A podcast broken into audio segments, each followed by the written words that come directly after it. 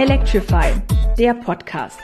Mit Christian Jog. Grüß dich, Christian. Hallo und Jerome Brunel aus Horb. Hi. Genau. Und äh, wir sind wieder da, wie versprochen, zwei Wochen nach der letzten Sendung. Wir zeichnen am Samstag und am Sonntag heute auf, also heute und morgen, weil die Jana Höfner hoffentlich morgen auch noch mit dabei sein kann. Aber heute möchten wir gerne ein Interview führen. Wozu, das sage ich gleich. Außerdem wollen wir über den Battery, Entschuldigung, Power Day von VW sprechen. Über die Veranstaltung in Horb möchten wir sprechen und über unseren Shop, der ganz neu relaunched worden ist in den letzten Tagen. Darüber möchten wir heute auch sprechen. Aber erstmal, Christian, haben wir Studiogäste und zwar von der EWS, ne? Genau, Elektrizitätswerke Schönau im Schwarzwald. Der Bürgermeister legt Wert darauf, dass es Schönau im Schwarzwald ist. Ich habe äh, ein paar nette Gäste mitgebracht, und zwar den Martin Wiedemann und den Roland von den Elektrizitätswerken. Und ich denke, die zwei sollten sich mal selbst vorstellen. Martin, fängst du mal an? Ja, mein Name ist wie gesagt Martin Wiedemann. Ich äh, bin Mitarbeiter bei den EWS in Schönau im Schwarzwald. Ähm, mein Job bei den EWS ist es eigentlich, dort die Kulturhalle zu bespielen. Die EWS sind ein Energieversorger, der sich den Luxus äh, eines eigenen Kulturangebotes leistet. Ich hätte letztes Jahr im Mai die Kulturhalle in Betrieb nehmen sollen, dort im dortigen Neubau. Corona hat das und auch vieles andere verhindert. Was es nicht verhindern konnte, war den Electric Ride. Über den können wir nachher sicher noch erzählen, Christian. Und der Roland Philipps ist auch mit dabei. Servus, Roland. Ja, hallo, genau. Äh, Roland, auch Mitarbeiter bei der EWS in Schönau. Bin da zuständig für die Produktentwicklung im Bereich der Mobilität, also äh, beschäftigt in der strategischen Geschäftsfeldentwicklung und ähm, seit ja jetzt circa vier Wochen auch als Vorstand unserer neuen Genossenschaft Ladegrün aktiv. Die EWS ist ja wirklich was ganz, ganz Besonderes. Wer die noch gar nicht kennt, was ist denn das Besondere bei der EWS? Ich glaube, das Besondere bei den EWS ist, dass das Unternehmen hervorgegangen ist eigentlich aus einer Bürgerbewegung von besorgten Menschen, die, die wachgerüttelt worden sind durch die Katastrophe in Tschernobyl 1986 und die sich gesagt haben, es muss in der ganzen Energieversorgung was passieren. Äh, es ist eine lange Geschichte, aber im Ergebnis ist daraus entstanden, dass die Bürger sich gesagt haben, wir müssen unsere Energieversorgung in die eigene Hand nehmen und dazu ist grundlegend das Stromnetz. Daraufhin äh, wurde auch nach zwei Bürgerentscheiden wurde beschlossen, dass die EWS, also diese Initiative des Schönauer Stromnetz betreibt. Das ist praktisch die Gründungszelle des späteren Energieversorgers EWS. Und ich glaube, Roland ergänzt mich, dass noch was Besonderes ist, wir sind eine Genossenschaft. Das sind fast 10.000 Genossinnen und Genossen, die dort Mitglied sind. Und ich glaube, äh, das bedeutet wirklich das, das Wort, der Begriff Energie in Bürgerhand, der wird dort auf eine sehr, sehr ökologische Weise umgesetzt. Und wir sind, glaube ich, einer der wenigen oder vielleicht sogar der einzige Energieversorger, der explizit zum Stromsparen aufruft. Ich habe mir das auch mal angeguckt, da gibt es auch eine schöne Dokumentation drüber, so eine knapp anderthalbstündige. Und ich empfehle die jedem, das mal anzugucken. Das zeigt nämlich sehr deutlich, dass man, wenn man engagierte Familien hat in einem kleinen Ort, da tatsächlich was wirklich Großes erreichen kann und auch wirklich was Großartiges erreichen kann.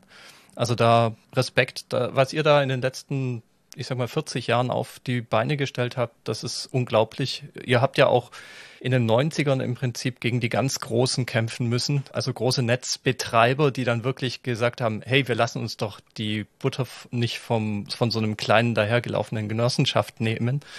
Und ihr habt dann bundesweit ähm, auch eine Kampagne gefahren, um dann Geld einzusammeln. Und das zeigt, dass Politik eben auch in kleinen Ortschaften möglich ist. Das finde ich sehr, sehr interessant und spannend. Aber wir haben ja noch ein anderes Thema heute. Ganz klein, aus einem ganz kleinen Beginn raus. Äh, wegen dem, was du gerade sagst, äh, haben wir auch den, finde ich, Ehrentitel Schönauer Stromrebellen. Ja. Und äh, deswegen heißt der Film auch, den du erwähnt hast, den wir auch gerne zuschicken auf Anfrage, einfach über die Website. Äh, der Film heißt Das Schönauer Gefühl. Und das zeigt schon auch ein bisschen in diesem Titel, dass es mehr ist, dass eine Haltung dabei, nicht nur ein Geschäft. Wie viel kostet das, wenn ihr das interessierten Zuhörern zuschicken würdet? Kostet nichts. Uh, perfekt. Hier im Schwabenländle, kostenfrei habt ihr es gehört. Gut, wir wollen, ähm, ich denke mal, als erstes mal über den Electric Ride sozusagen als kleinen Aufmacher reden. Der Electric Ride ist ein, eine Ausfahrt gewesen letztes Jahr im September von ungefähr 20 Elektromotorrädern. Wir wären gerne mehr gewesen, aber wir hatten richtig schlechtes Wetter. Am Ende waren wir dann trotzdem 20 Motorrädern, trotz Wind, Wetter, Eis und Schnee. Also auf dem Feldberg waren, glaube ich, 20 Zentimeter Neuschnee aber das zeigt, dass Elektrofahrer, ich sag mal, hart im Nehmen sind. Martin, erzähl doch mal, wie es wenn dazu ich, gekommen ist. Ja, wenn ich die Geschichte erzähle, immer dann, ich habe frisch bei den EWS angefangen 2020 und das Einzige, was Corona nicht verhindert hat von all diesen Planungen, war der Electric, Electric Ride Schönau im Schwarzwald. Der war am 26. September. Es hat wirklich vorher monatelang keinen Tropfen geregnet. Der Klimawandel macht sich auch im Schwarzwald bemerkbar große Baumflächen sind einfach braun. Aber an diesem Tag hat es wirklich von morgens bis nachts durchgeregnet. Wir sind bei fünf Grad unterwegs gewesen, äh, völlig tapfer. Ich glaube, der Christian war der Erste am Treffpunkt. ähm, wir sind mit 20 Motorrädern gefahren. Auf dem Feldberg hat es geschneit. Wir sind die, wir sind eine kürzere Strecke gefahren als gewöhnlich. Aber ich glaube, das große Ding war, alle, die da dabei waren, die, die werden das nicht vergessen. Ja, ja wir hatten auch richtig weite Anfahrten. Ähm, wir hatten zum Beispiel den Remo Klavitter aus Berlin, der mit seiner Maschine am Abend vorher, also einige sind am Abend vorher schon angereist und der ist am Abend vorher, ich weiß noch, ich glaube um 10 Uhr angekommen aus Berlin, ähm, 700 Kilometer knapp gefahren und ähm, war echt guter Laune. was, was ich finde nicht ganz selbstverständlich ist für so eine Mammutfahrt in einem nicht gerade angenehmen Umfeld, also was Wetter angeht. Und ich glaube, er hatte auch ein, zwei Probleme mit irgendwelchen Ladesäulen. Aber er ist angekommen, war happy und ist dann auch ähm, gesund wieder zurückgefahren. Ich fand die gute Laune, die du ansprichst, die war eigentlich die ganze Zeit bei allen Beteiligten da. Das fand ich sehr schön und es gab kein Gemotze und Gejammer, sondern so ist es halt, wir machen es trotzdem. Ähm, du hast gefragt, wie es dazu gekommen ist. Mir ist es so gegangen, ich fahre selber Motorrad, leider noch kein E-Motorrad, sondern immer noch ein Verbrenner leider, habe sogar zwei von Verbrenner. Aber du fährst eine schöne BMW, ne? Ich fahre eine schöne BMW und habe eine schöne alte BMW, mit der ich im Jahr dann auch noch so 300, 400 Kilometer fahre. Aber als Motorradfahrer bin ich einfach gestolpert über die Reportage zum Electric Night Ride in Stuttgart. Ich fand es eine faszinierende Idee, ähm, mit diesen Motorrädern in der Morgendämmerung durch die Stadt zu fahren und zu sagen, und wir haben hier unser Vergnügen, wir gehen unserem Hobby nach. Habt ihr uns gehört? Habt ihr gemerkt, dass ihr da seid? Ihr habt uns sicher nicht gehört, sondern ihr habt was Unglaubliches erlebt. Ihr habt ein Motorrad an euch vorbeifahren sehen, ohne es vorher zu hören. Das ist für mich auch deswegen ein Ding, weil ich fahre halt, ich komme aus Freiburg, ich fahre durch den Schwarzwald und da gibt es eine jährlich größer werdende Debatte um Motorradlärm. Und viele dort äh, beantworten dadurch, dass sie sagen, wir sperren Strecken, was ich finde ich nicht geht. Also mein Fahrzeug ist lärmkonform. Das entspricht den Regeln und ich bin auch nicht laut und ich finde die Leute, die laut sind, auch, das ist nicht in Ordnung, was die machen. Und von daher war die Idee zu sagen, Mensch, wir zeigen den Leuten, dass unser Hobby, dass unser Freizeitspaß auch anders geht. Er geht leise und er geht auch ökologisch sinnvoll. Wir fahren nicht mit Verbrennern, wir setzen auf nachhaltigen grünen Strom, um das zu machen. Deswegen bin ich auf den Christian Jog zugegangen und äh, ja, Frau Christian, ich freue mich sehr, dass wir das hingekriegt haben. Dieses ja. Event im letzten Jahr mit Unterstützung der EWS und mit Unterstützung der Stadt Schönau zu organisieren. Und da höre ich raus, dieses Event wird es auch in Zukunft wieder geben, oder? Natürlich, nachdem das so gut geklappt hat. Also der Electrify BW war ja auch vor Ort. Wir hatten ja auch Stände. Ich glaube, Jerome wäre auch da. Nee, ich war nicht dabei. Warst du gar nicht dabei? Also Diana nee, war nee. definitiv dabei. Okay. Also einige von unserem Verein waren auch mit Ständen vor Ort, mit ihren Autos vor Ort, haben auch informiert über Elektrofahrzeuge. Wegen dem schlechten Wetter waren natürlich relativ wenige, ich sag mal, Bürger da. Aber wir hatten zum Beispiel auch ähm, Bürgerinitiativen, die sich äh, wegen Motorrad Lärm, insbesondere eben ähm, von den Verbrennern, ähm, aufgeregt haben, beziehungsweise zusammengeschlossen haben als Bürgerinitiativen. Und mit denen sind wir zumindest ins Gespräch gekommen. Ich denke, das ist auch wichtig. Und wie Jerome gesagt hat, wir haben auch dieses Jahr wieder vor, einen zu machen. Schön. Ich meine, ich kann eins nachvollziehen. Also ich wohne ja in Horb am Neckar am Neckar und ich bin direkt an einer Strecke, die von Motorradfahrern gerne befahren wird, an der Bundesstraße, die entlang des Neckars fährt. Und es ist so, wie du gesagt hast, ähm, die allermeisten halten sich an die Regeln und fahren leise. Aber es gibt dann immer, immer, was weiß ich, zwei, drei von hundert, die sich nicht dran halten. Aber die sind dann so dermaßen störend, dass man sich schon ziemlich ärgert über die Motorradfahrer, die da vorbeifahren. Also es geht auch mir so. Und insofern wäre das natürlich eine schöne Entwicklung, wenn die Leute auf ihrem Motorrad Spaß haben könnten, ohne die anderen dabei belästigen zu müssen. Das wäre schon eine tolle Sache. Insofern finde ich immer toll, wenn wenn es Unterstützung gibt für die E-Mobilität und insbesondere bei den äh, ähm, Motorrädern. Äh, finde ich eine richtig coole Sache. Wird es denn dieses Jahr stattfinden können? Also wird im Moment schon geplant oder sagt man sich, hm, das ist uns jetzt noch zu knapp, äh, wir verschieben das jetzt schon auf das nächste Jahr? Also wir planen, wir planen für den 18. September. Wir haben versucht, es äh, ein bisschen nach hinten zu schieben, in der Hoffnung, dass bis dahin die Impfkampagne einfach auch weiter ist, dass äh, mehr möglich ist. Wir sind natürlich im Freien, das ist immer eine ganz gute Geschichte, dass das auch geht. Und wir haben gedacht, wir würden das gerne, wenn das klappt, wird es am 18. September auch den Bällchenlauf geben. Das ist ein Wettlauf hoch auf den Bällchen, den höchsten Berg, der, den zweithöchsten Berg der Region von Schönau aus. Und wir haben, wir versprechen uns, dass wir auch noch ein bisschen andere Öffentlichkeit kriegen dadurch, wenn im Städtle dann schon noch was los ist zusätzlich so Motorräder müssen ja auch geladen werden unterwegs und äh, da hat sich die EWS ja auch was dabei gedacht. Äh, Roland, ähm, ich spreche an die Ladegrün-Genossenschaft. Genau. Wenn wir uns, wenn wir, also ich bin selber zwar kein E-Motorradfahrer, aber schon seit sehr, sehr, sehr vielen Jahren Elektroautofahrer. Und wenn ich da draußen so unterwegs bin, dann stelle ich zwar inzwischen fest, jo, juhu, es gibt endlich mal Ladesäulen wenn man früher wirklich häufig nur eine Wahl hatte an der Strecke, kriegt man jetzt doch eine breitere Auswahl. Und die Frage war aber immer, hm, aber wo kriege ich denn unterwegs auch guten Ökostrom? Und die Frage hat nicht nur ich mir gestellt, sondern die hat sich auch die EWS gestellt und die haben sich auch die anderen Ökoenergieversorger gestellt. Und so ist es gekommen, dass wir uns vor gut anderthalb Jahren das erste Mal getroffen haben und darüber gesprochen haben, wie können wir denn vielleicht was zusammen auf die Beine stellen?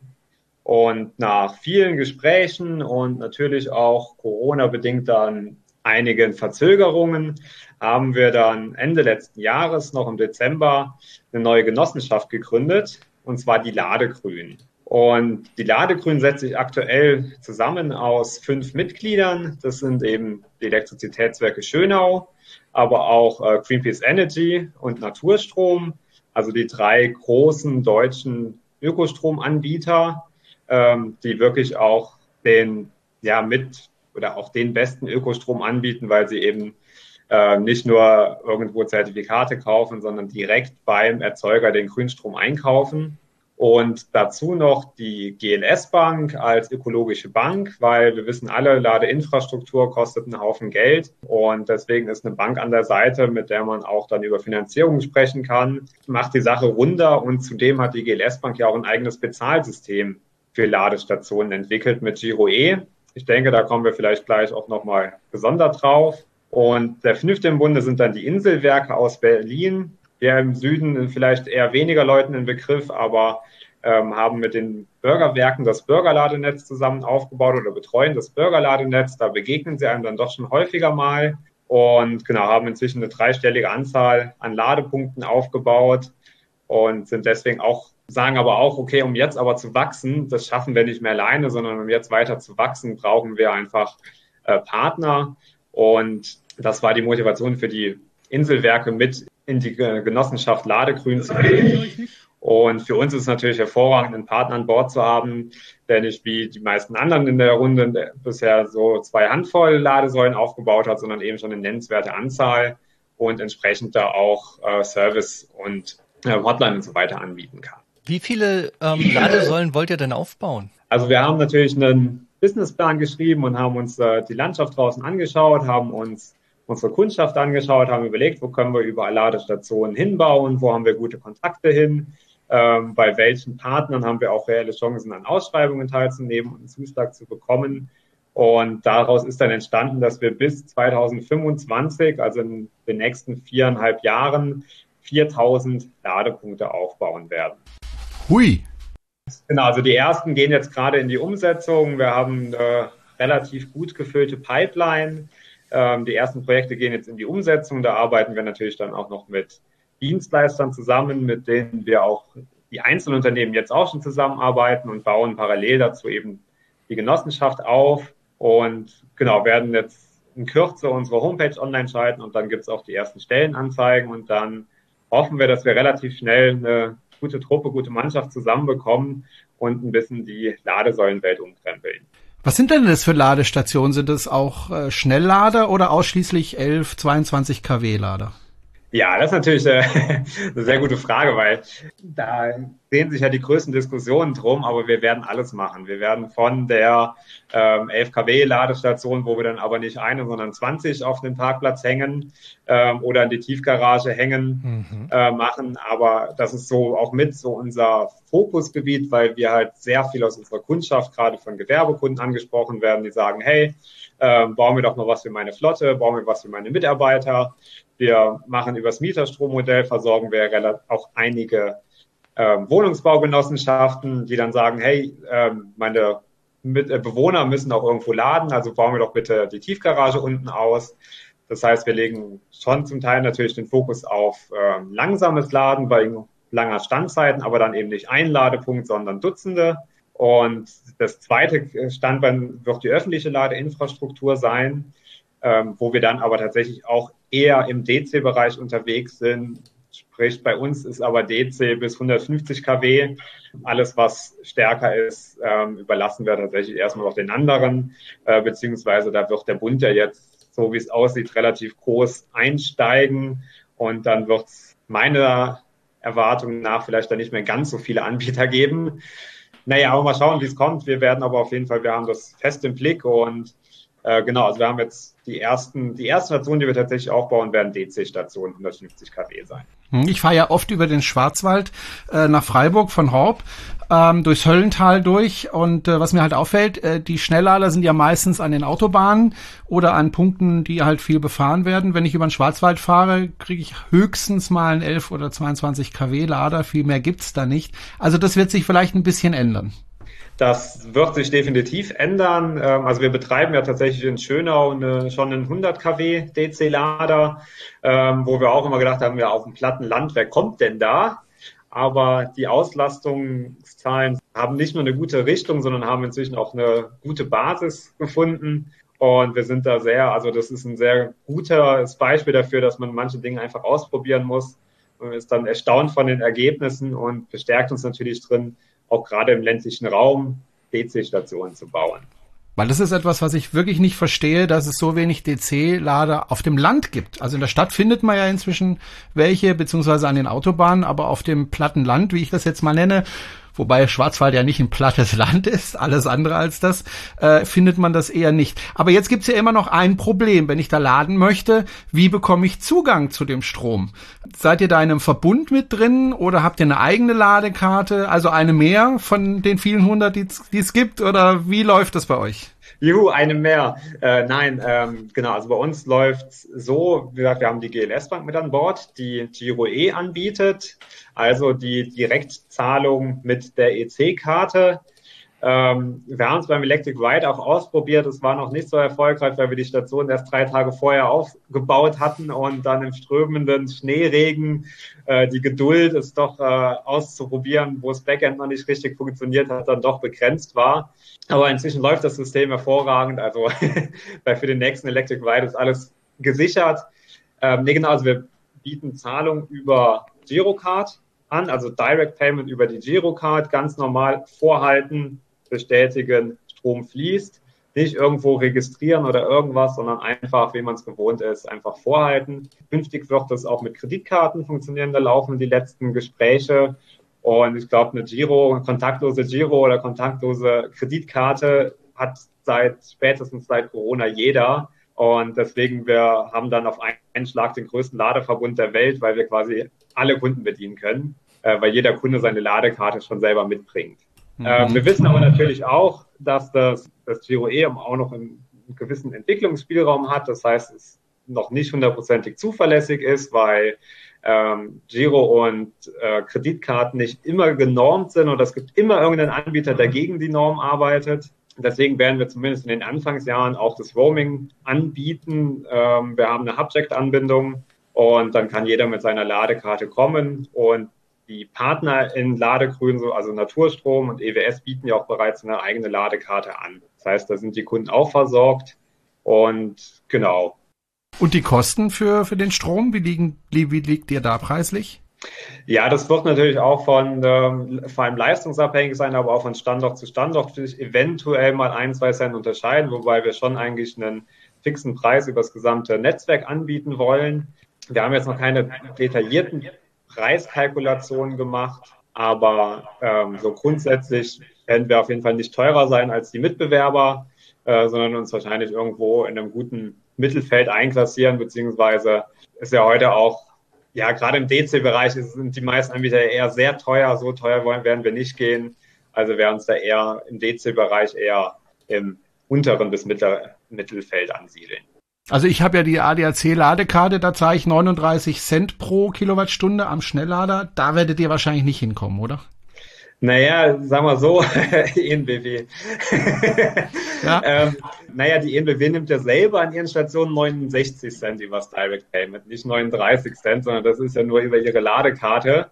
Äh, das heißt, auch alle anderen Anbieter zahlen 69 Cent äh, an der ENBW-Ladestation. Das heißt, da steht äh, auch ein gewisser Abwehrmechanismus dahinter. Das ist nicht unbedingt der marktkonforme Preis, der da über die Ladekarte gezogen wird.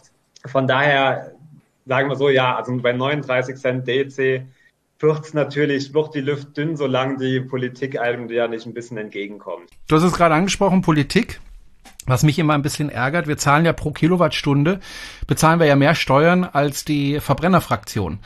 Gab es da auch schon mal mit der Politik Gespräche zu sagen, äh, schaut euch mal die Steuerpolitik an, die ihr da fahrt? Könnten wir da nicht beim Ladestrom, also beim Strom für Autos, da ähm, mal eine Veränderung bewirken? Ja, Genau, also das gibt's ja schon seit lang, seit längerem die Diskussion, ähm, dass die Abgabenverordnung gerade für Ladestrom geändert wird, weil das Problem ja beispielsweise ist, selbst wenn wir jetzt erneuerbare Energien einsetzen, also wenn wir ein PV-Dach über die Ladestation bauen und den Strom direkt aus der PV in die Ladestation schicken, zahlen wir trotzdem alle Umlagen, die da drauf kommen. Und äh, das ist natürlich eine Sache, wo wir sagen, da muss eigentlich dringende Änderung her, aber ist ein ganz, ganz ganz schwieriges Thema und äh, es sind aber viele da dran. Also wir kriegen das ja mit über unsere energiepolitischen Sprecher in Berlin. Äh, da sind viele dran, aber ich habe so, also diese Legislatur auf jeden Fall passiert da nichts mehr und die nächste Legislatur, Bundesregierung muss sich auch erstmal finden. Aber wir haben die oft natürlich nicht aufgegeben, dass da irgendwann eine, eine Änderung bei den Umlagen und Abgaben erfolgt. Gerade äh, CO2-Preis ist natürlich ein heißes Thema, wenn der konventionelle Sprit teurer wird und das Geld aber eben für nachhaltige, nachhaltigen Strom auch verwendet wird. Ein Teil davon fließt ja auch in die EEG-Umlage oder in den EEG-Umlagetopf und die EEG-Umlage wird sinken. Ähm, dann wird natürlich der Ladestrom langfristig auf jeden Fall günstiger werden. Aber Jerome, ich glaube, deine Frage verweist schon auf was Größeres, das man da nicht aus dem Auge verlieren darf. Also zum einen ist es ja so, was Ladegrün auszeichnet, ist, dass aus diesen Zapfsäulen dann wirklich grüner Strom kommt. Äh, grüner Strom, und das ist auch so ein Ergebnis vom letzten Ökoprodukt, der Ökostromprodukte, was die, was Ökotest gemacht hat.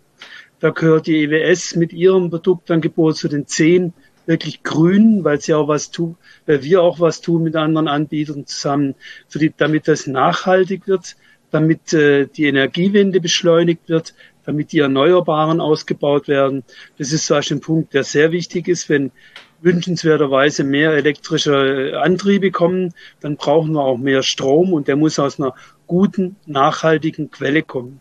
Und ich glaube, auch dafür steht Ladegrün wirklich. Man kann dann guten Gewissens, kauft man nicht irgendeinen Schrottstrom. Mhm. Also das Problem ähm, mit der höheren Besteuerung des Stromes hat ja nicht nur jetzt die Automobilindustrie beziehungsweise wir, die eben den Strom laden, sondern auch zum Beispiel die Schifffahrtsindustrie. Also es gibt zum Beispiel eine Fährgesellschaft, die heißt Scantlines. Äh, Scantlines fährt zwischen Deutschland und Dänemark, hat dort zwei Linien. Und ich habe kürzlich mit dem Geschäftsführer dort gesprochen, weil die planen, eine dieser beiden Linien, da fahren die Schiffe ungefähr eine halbe Stunde zwischen den beiden Punkten hin und her, das gerne elektrifizieren möchten. Also sie möchten gerne damit Strom fahren, und zwar ausschließlich mit Strom und nicht mehr mit Öl. Sie arbeiten daran, aber sie haben ein richtig, richtig großes Problem. Und das sind tatsächlich die Energiekosten. Es ist einfach billiger, mit Schweröl oder sogar mit Marinediesel zu fahren, statt mit Strom, weil einfach die Steuern so groß sind auf dem Strom. Und das ist natürlich ein großes Problem. Ganz klar. Wie macht ihr das eigentlich als Elektrizitätswerke, wenn ihr äh, ich sag mal, neue Kraftwerke baut. Ich habe mitgekriegt, ihr macht jetzt ähm, natürlich auch wieder neue Windkraftwerke und ihr kriegt da auch ein bisschen Gegenwind von den Bürgern. Das kostet ja auch Geld, wenn sich sowas verzögert. Wie geht ihr da mit den Bürgerprotesten um? Man versucht es natürlich äh, so zu machen, dass alle berechtigten Einwände äh, auch gehört und berücksichtigt werden. Man muss sich an Vorgaben halten, das ist klar, die sind oft auch strittig. Was wir nicht machen wollen, ist qua Selbstverständnis Natur, Umwelt, Tierwelt zu beeinträchtigen.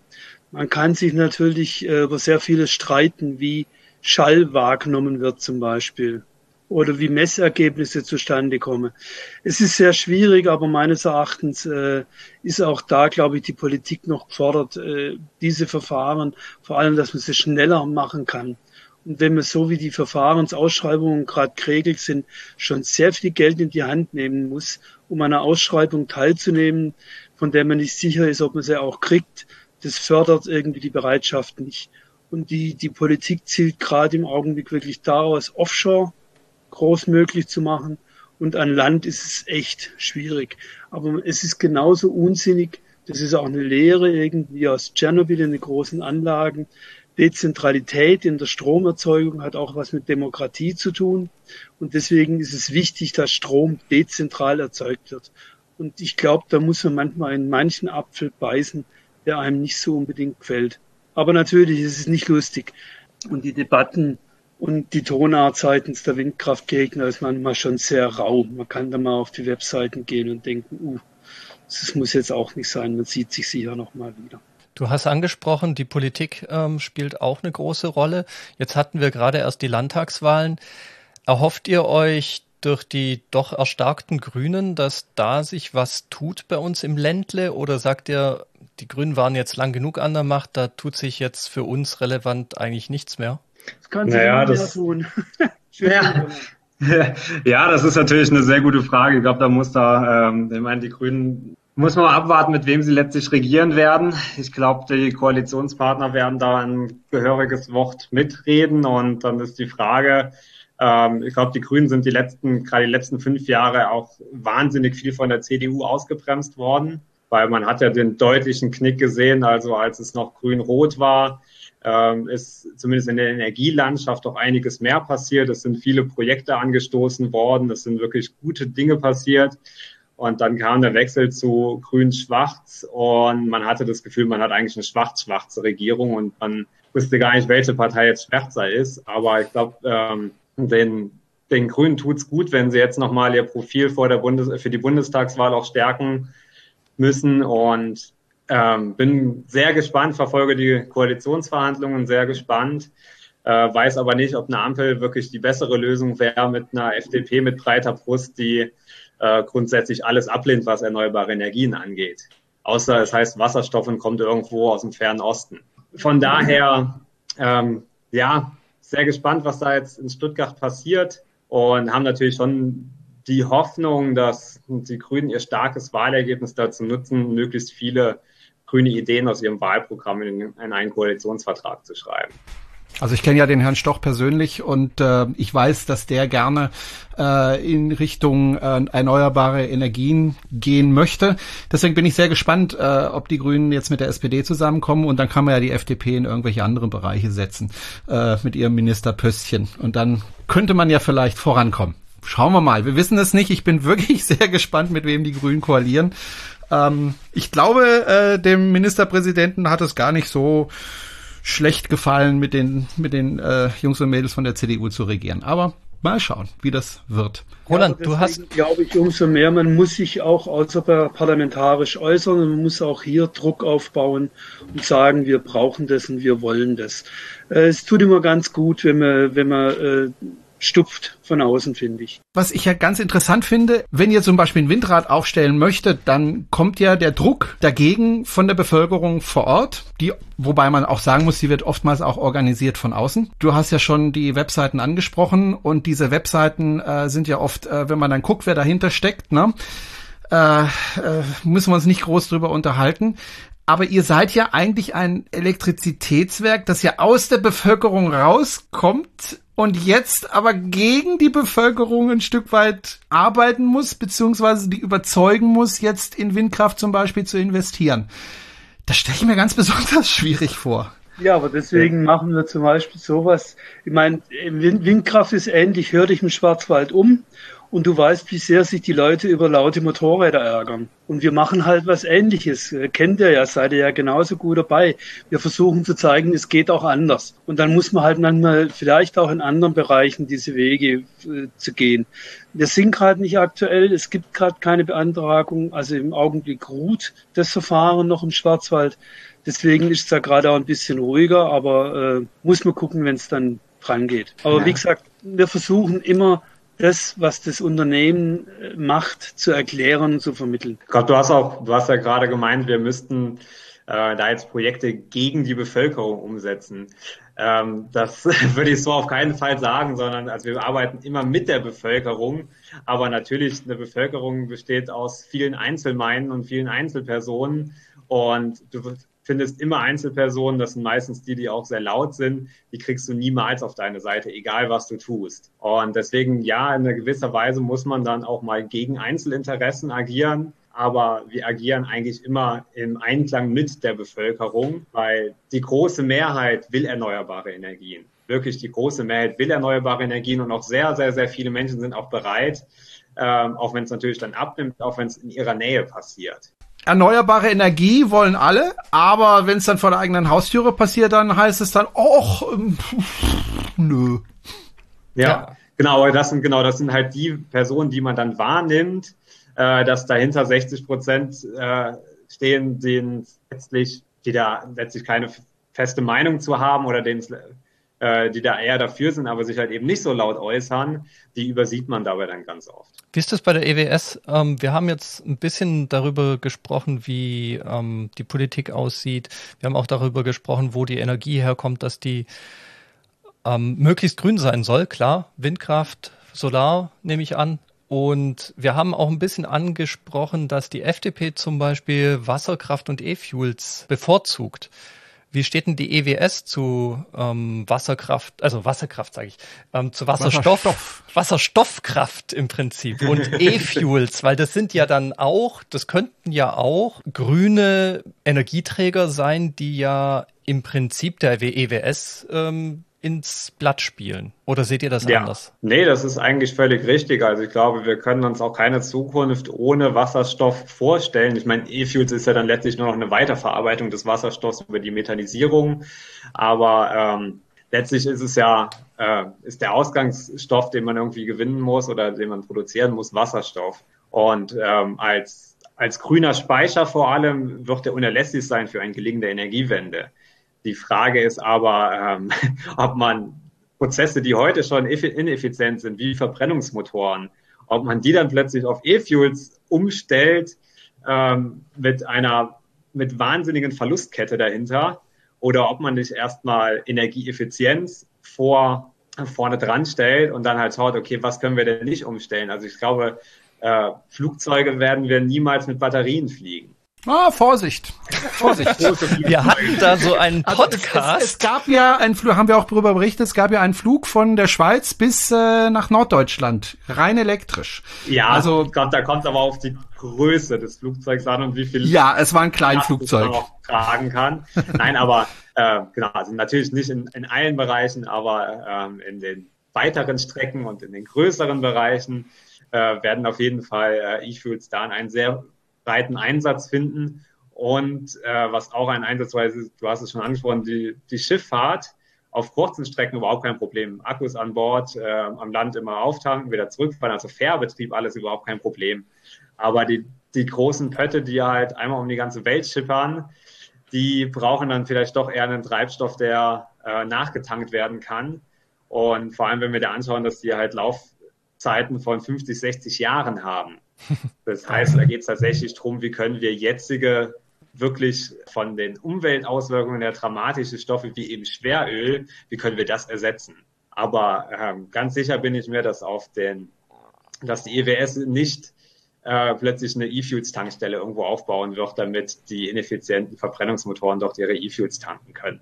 Wenn ich sage, EWS finde ich cool, ich brauche eh gerade einen neuen Stromvertrag, kann ich mich an euch wenden, wenn ich, was weiß ich, in Berlin oder in Hamburg oder sonst wo wohne? Von überall her, am besten auf die Website.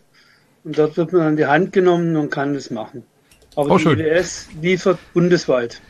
Okay, und äh, ich kann euch aber auch anders unterstützen.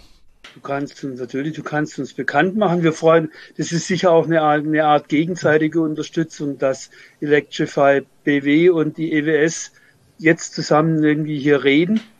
Das ist ja sicher. Ich glaube, alle, die für eine Energiewende eintreten, alle, die für den Klimawandel noch stoppen wollen, äh, müssen da zusammenstehen. Das finde ich gut, wenn wir das machen. Und ich kann Genossenschaftsmitglied werden, ne? Ja, natürlich, Entschuldigung. Du kannst Genossenschaftsmitglied werden, logisch. Cool. Selbstverständlich. Ähm, auch nochmal für alle Zuhörer, die Webseite ist www.ews-schönau.de. Wir verlinken das auch nochmal im Podcast. Na, dann kann man einfach auf den Link klicken und dann ist man schon bei euch. Es war super interessant, mit euch zu sprechen. Ähm, ich wünsche euch äh, für die Zukunft weiter viel Erfolg. Habt ihr denn jetzt Projekte, die jetzt als nächstes anstehen? Veranstaltungen jetzt wahrscheinlich ein bisschen weniger bis zum nächsten Winter vermutlich, aber gibt's größere Projekte, die noch anstehen in nächster Zeit? Ja, Veranstaltungen äh, würde, wenn's wenn's irgendwie geht, machen wir ein Klimakino im Sommer, Open Air, an 14 Abenden während der großen Ferien direkt am Betriebsgebäude. Und wir haben keine Schallemissionen, weil wir zusammenarbeiten im Kino in Neustadt. Haben wir das Silent Cinema System. Mhm. Das heißt, alle Leute kriegen Kopfhörer und wir können in oh, aller cool. Ruhe dort dann nächtens Kino gucken und hoffentlich auch wieder Wein miteinander trinken. Und äh, ja, gucken wir mal. Mit Beginn der großen Ferien hoffentlich. Wunderbare Idee. Und zum Abschluss äh, planen wir gerade eine Mobilitätswoche. Wird in der Woche dann sein vor dem Electrify also vor dem Electric Ride Schöner im Schwarzwald. Also Anfang September okay. dann. Anfang Mitte September. Das äh, wird sich ein bisschen, ich sage jetzt mal nicht kollidieren, sondern ergänzen, äh, falls wir die Veranstaltung in Horb dieses Jahr machen können, denn an dem gleichen Wochenende machen wir ja unsere E-Mobil-Veranstaltung in Horb, aber vielleicht kann man sich ja da auch irgendwie austauschen und gegenseitig besuchen. Warum nicht? Können wir mal gucken. Ich komme an der, ich komme in Horb ab und zu vorbei. Ah, schönes ja. Örtchen, gell? Schönes Örtchen und ihr habt eine tolle Kulturinitiative da, das Projekt Zukunft, sind gute ja. Kollegen von mir. Ah, schön.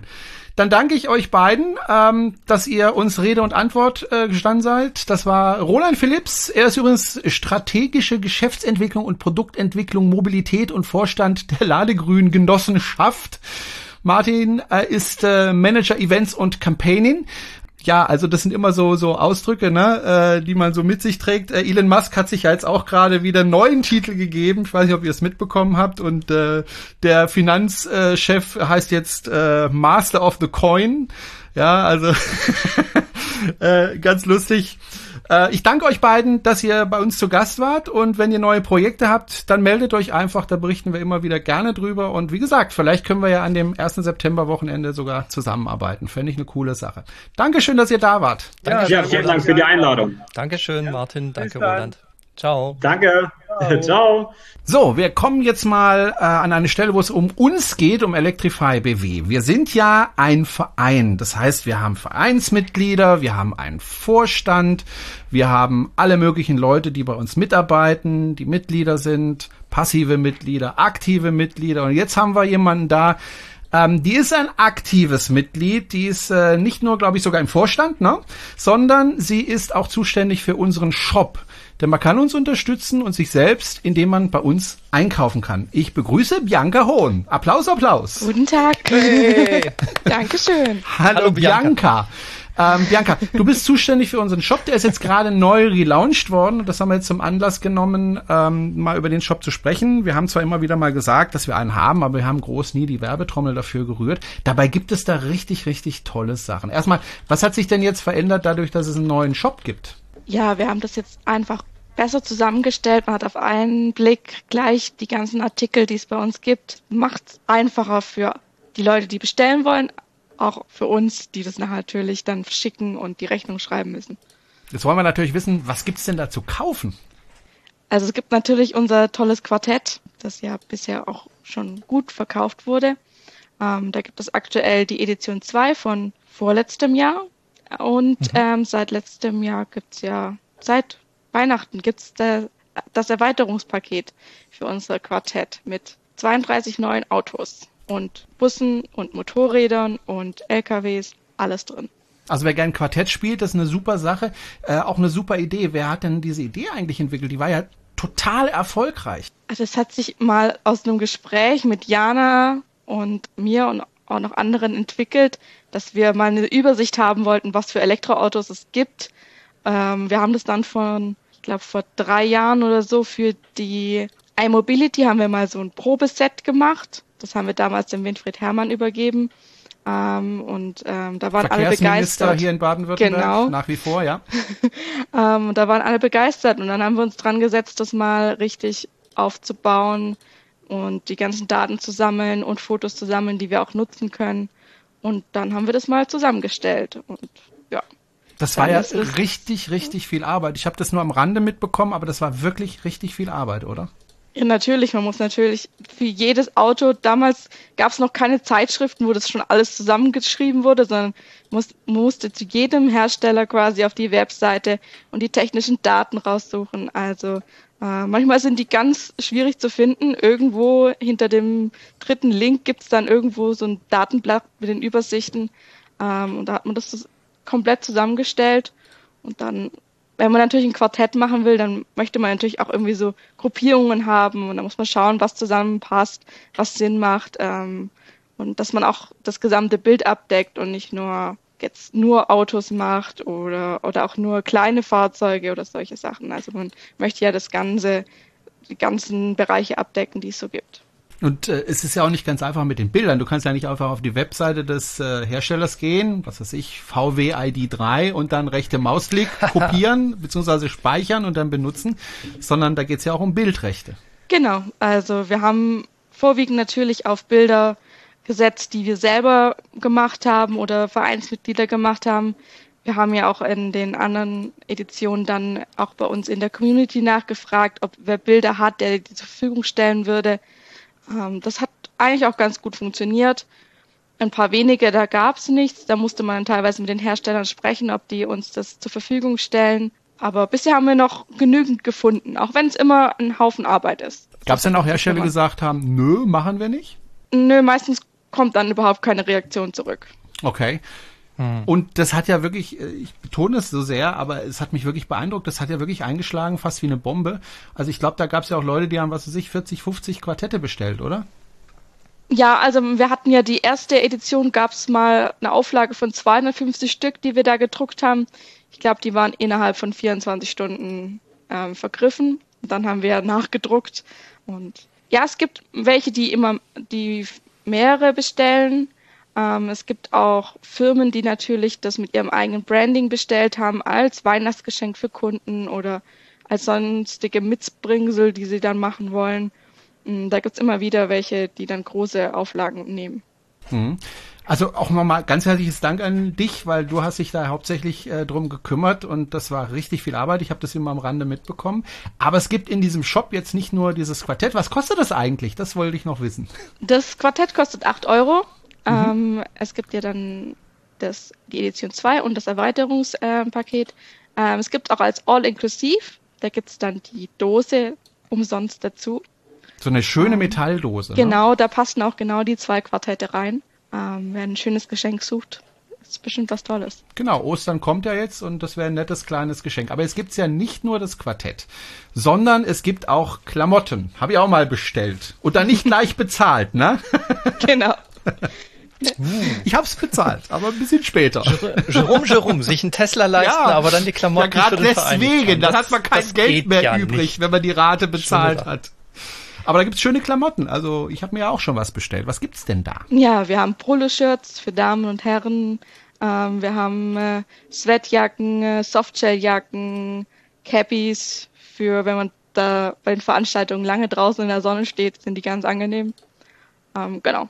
Und das Ganze kann man dann finden auf electrify-bw.de, geht dann auf den Shop und den haben wir, wie gesagt, schön neu redesignt. Äh, vielleicht mal auch Unterwäsche wäre nicht schlecht, so auf dem Unterhöschen. Ich bin ganz elektrisiert draufschreiben oder so, wäre das nix. Uh. Jerome, wir, wir können da schon noch was drehen.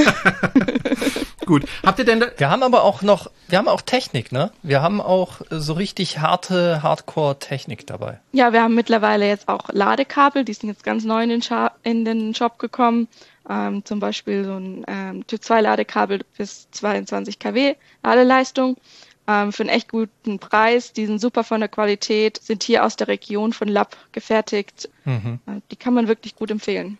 Ja, muss ich nämlich auch sagen. Das sind wirklich hochwertige Kabel mit für 199 Euro sehe ich gerade. Also das ist wirklich, ähm, das ist ein Schnäppchen. Da muss ich gleich mal. ich, will, ich will mal kurz im Shop. Entschuldigung, ich muss mal kurz, ich muss mal kurz hier. Ähm, und eine Ladestation, also so ein äh, Ladeziegel haben wir auch im Genau, Shop, wo man dann eine Schuko direkt laden kann. Mhm. Quasi als cool. auch als kleine Wallbox nutzen kann, wenn man möchte. Gibt es denn noch Pläne für weitere Produkte in der Zukunft oder ist das jetzt erstmal genug im Moment? Ja, wir haben ja noch unsere Warnwesten, auch sehr toll. Und natürlich auch unser Erste-Hilfe-Kit fürs Auto mit Warndreieck und allen möglichen Materialien drin, die man vielleicht brauchen könnte. Ähm, es wird bestimmt Ergänzungen geben. Wir sind da auch immer offen für Ideen. Wenn jemand welche hat, darf man uns gerne anschreiben. Und äh, ja, wir werden das Stück und Stück erweitern. So, und wir machen ja mit diesem Shop Gewinne. Und äh, das heißt aber nicht, dass wir uns jetzt die Taschen vollstecken, sondern äh, mit diesen Gewinnen äh, unterstützt man Electrify BW und dieser Verein wiederum unterstützt alles, was die Elektromobilität äh, voranbringt. Deswegen freuen wir uns, wenn die Leute einkaufen, weil wir eben als Verein uns auf die Fahnen geschrieben haben, wir möchten gerne Elektromobilität in allen seinen Facetten fördern. Und äh, wer bei uns dann einkauft, der fördert eben auch die Elektromobilität nebenher. Deswegen einfach mal beim Shop vorbeischauen, vielleicht mal Quartett bestellen oder zwei oder drei oder so ein Ladekabel oder Klamotten. Also es gibt da richtig tolle, ähm, wie nennt man das eigentlich, so Pullover, die man mit, mit Reißverschluss äh, auf und zu macht. Wie nennt man das? Sweatjacken. Sweatjacken, Sweatjacken ja, ähm, genau. tolle Sache. Also einfach mal reingucken, vielleicht findet der eine oder andere etwas, was ihm gefällt und ähm, kann dann da einkaufen und uns beziehungsweise den Verein und damit die Elektromobilität voranbringen. Man kann auch Mitglied bei uns im Verein werden, gar keine Frage, egal wo man wohnt. Und äh, wir machen ja auch viele Veranstaltungen. Normalerweise, wenn Corona das zulässt, da kann man auch. Im Moment haben wir leider keine richtigen Veranstaltungen ja. geplant. Wir haben ein paar Sachen in der Planung, also Electric Ride haben wir auch schon angesprochen. Und dann gibt's noch die Atem, das ist der Aktionstag Elektromobilität im September. Aber wie gesagt, alles im September. Auch in Schwetzingen wird's eine Ecomobil-Gala, weiß ich nicht, gibt's die? Wird's die geben? Hm, bin nicht ganz sicher. Aber ja, das, da ist einiges geplant. Und übrigens, auch Hop wir werden sehen, wie es Corona Und ich habe ja ich, ich habe ja letztes Mal gesagt, dass ich da äh, Gespräche führen werde mit der Stadt. Das habe ich inzwischen getan. Und der Stand der Dinge ist im Moment schlicht der, dass die Stadt im Moment noch nicht weiß, logischerweise, ob oder ob nicht. Und äh, woran es tatsächlich hängen wird, letztendlich ist, können die Hotels geöffnet werden oder nicht. Denn wenn die Leute nach Horb kommen, dann kommen sie meistens für zwei Tage oder von weit her und die möchten dann gerne übernachten. Äh, wenn sie das nicht können, wird's sehr, sehr schwierig. Wie groß ist denn deine Wohnung, Jerome? Sie ist nicht klein, aber sie reicht jetzt nicht für 300 Teilnehmer. Das Ah, wird dann schade. doch ein Es bisschen doch mehr eng. Wobei, das wäre ne? lustig. 300 Leute hier in meiner Bude eine Nacht, das könnte lustig werden.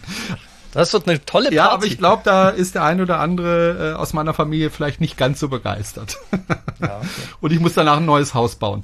Wäre auch blöd. Bianca, ganz, ganz lieben Dank, dass du kurz zu uns gekommen bist, um uns zu berichten, was es alles im Shop gibt. Und wenn es wieder was Neues im Shop gibt, dann berichte uns wieder. Ja? Natürlich, dann melden wir uns sofort. Und ganz großes Dankeschön äh, für deine ehrenamtliche Arbeit, denn alle Vereinsmitglieder arbeiten natürlich ehrenamtlich. Ne? Mach's gut, Genau. Bianca. Tschüss.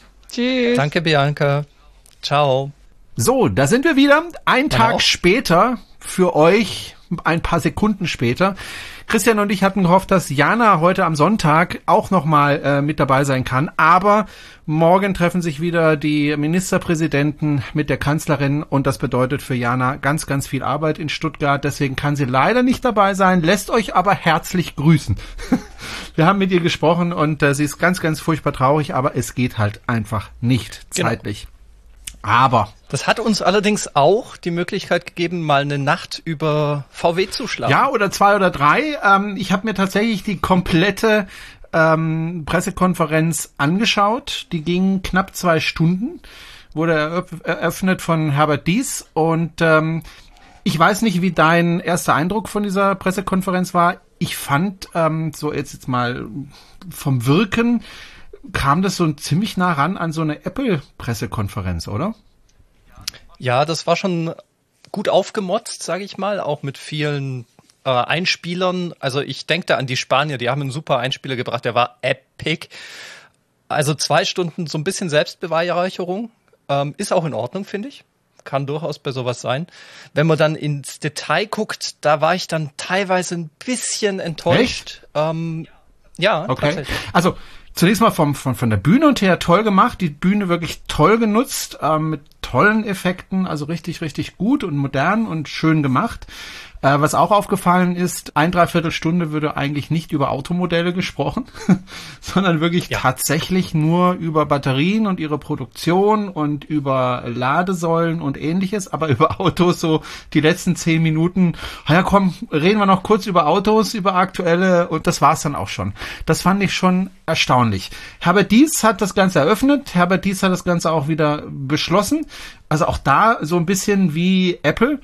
Hat also die anderen Er hat sich selbst auch relativ weit zurückgenommen, Genau, muss man auch hat er sagen. gemacht. Und ähm, es waren zwei Stunden, die ich aber persönlich interessant fand. Und ähm, vor allen Dingen, wenn ich mir jetzt die ganzen Dinosaurier anschaue, wie ich sie jetzt mal nennen möchte, die ganzen äh, alten Automobilfirmen, dann habe ich das Gefühl gehabt nach dieser Präsentation, okay, VW hat's verstanden und VW ist auf dem richtigen Weg und VW wird's überleben und wird da wahrscheinlich sogar ziemlich erfolgreich werden. Glaubst du das auch?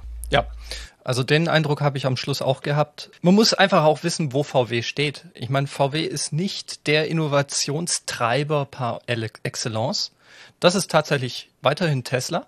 Aber was VW hat, ist, die wissen, wie müssen wir diese Innovation, die Tesla uns praktisch anbietet, in den Markt bringen? Wie müssen wir die Volumen hoch pushen, damit es auch in der breiten Masse erfolgreich wird? Und das haben sie gut Ich habe irgendwo gelesen, jemand hat geschrieben, Tesla ist so das Apple äh, der Automobilindustrie und VW wird der Samsung von der, der, der Automobilindustrie. Ich fand das gar keinen schlechten äh, Vergleich, weil Samsung an sich gute Geräte braucht, aber nicht wirklich cool sind, aber eben sehr viel äh, Geräte verkaufen. Und ich glaube auch, dass VW in der, in der Massenproduktion führend sein wird, auch in Zukunft. Also da bin ich jetzt eigentlich relativ optimistisch. Und jetzt werden viele sagen, ich mag VW nicht, das sind Dieselbetrüger, das sind Blödmänner, von denen kaufe ich nie wieder ein Auto. Ehrlich gesagt finde ich das doof. Ja, sie haben betrogen, also vor allem die Manager. Aber wir müssen auch daran denken, dass VW eben nicht nur aus den Managern besteht, sondern VW besteht aus vielen, vielen tausend Arbeitsplätzen in Deutschland und äh, in Europa und in äh, China. Und äh, viele Menschen, die am Band arbeiten, die mit dieser ganzen Betrügerei nicht wirklich was zu tun hatten. Und ich bin ehrlich gesagt nicht dafür, dass äh, VW jetzt den Bach runtergeht, sondern ich möchte eigentlich schon einen, einen Player haben in Deutschland, der auch eine Zukunft hat in der Automobilindustrie, zumal wir in Deutschland ja wirklich sehr abhängen von der Automobilindustrie. Und wie gesagt, ich habe äh, den Eindruck gehabt, sie haben verstanden, was man tun muss, um erfolgreich zu sein. Und ich glaube auch wirklich, ähm, dass sie diesmal nicht nur ankündigen, sondern auch wirklich Geld in die Hand nehmen und in ihre Zukunft investieren und dass sie da auch auf dem richtigen Weg sind, also dass sie die richtigen Entscheidungen getroffen haben. Das war also mein allererster Eindruck äh, nach der ganzen Geschichte. Aber lass uns das mal von vorne ein bisschen aufrollen. Also es ging in dieser Pressekonferenz vor allem Dingen um Batterien oder Akkus. Es ging, ja, das war der erste ja, Teil. es ging genau. sehr viel um, wie lade ich denn in Zukunft mein Auto und vor allem wo und wie schnell. Es ging um, wie gesagt, Produktion und so weiter. Und ganz am Schluss erst ging es ein bisschen um Autos. Genau, also wer die Autos sehen will, da reichen die letzten zehn Minuten. Ja. Der erste, die erste Hälfte war Battery, und Produktion und die zweite Hälfte war im Prinzip äh, die Infrastruktur, Ladesysteme und auch Software. Mhm. Ganz interessant. Also die erste interessante Sache, die Sie gemeldet haben, war, äh, Sie möchten eine Einheitsbatterie äh, bauen und zwar ab 2023 kann man jetzt drüber streiten, ob das nicht ein bisschen spät ist, aber ab 2023 wollen sie eine Einheitsbatterie verwenden, die sie in alle Fahrzeuge einbauen wollen. Nicht in alle, aber in, sie wollen ungefähr 80 Prozent der Akkumulatoren, die sie bauen, gleich bauen und äh, wollen das tun, so dass sie 30 bis 50 Prozent günstiger werden als bisher. Und dafür wollen ja. sie sechs Fabriken europaweit bauen, also Fabriken, die pro Fabrik 40 Gigawattstunden pro Jahr ähm, produzieren können. Das sind insgesamt 240 Gigawattstunden. Sie wollen die Produktion der Batterien in den nächsten vier Jahren verfünffachen. Und das erste Interessante, was ich daran fand, ist erstens oder vor allem, sie haben verstanden, wir können nicht einfach hingehen und in Asien unsere Batterien zusammenkaufen und dann in unsere Autos einbauen. Das funktioniert nicht, weil dann sind wir abhängig davon und sie haben auch verstanden, wir müssen auch die Zellen selber bauen. Ja, also nicht die Zellen irgendwo kaufen, daraus Batteriepakete selber bauen, sondern alles selber machen. Im Grunde das, was Tesla ja auch in Angriff genommen hat. Ne? Genau, jetzt muss man natürlich noch ein bisschen einkategorisieren. Ist es eigentlich viel 240 Gigawattstunden? Beziehungsweise diese äh, Fabriken mit jeweils rund äh, 40 Gigawattstunden. Und da muss man ganz klar sagen, das ist viel. Das ist viel. Die neueren Batteriefabriken, zum Beispiel von LG Chem oder von BYD oder von Cuttle oder von Panasonic oder jetzt von Northvolt, die sind alle in der Kategorie 40 bis plus 30, ja, 30 bis ähm, 60 äh, Gigawattstunden pro Jahr Kapazität mit der Option, die zu verlängern oder für, zu vergrößern, die Kapazität. Ähm, LG Chem hat eine der größten Batteriefabriken weltweit in Polen die sollte 2021 ans ähm, Netz gehen oder an die Produktion gehen. Da ist natürlich die Frage, ob sie das erreichen. Und die, diese große LG Chem Batteriefabrik, die hat 70 Gigawattstunden Kapazität in der Endausstattung.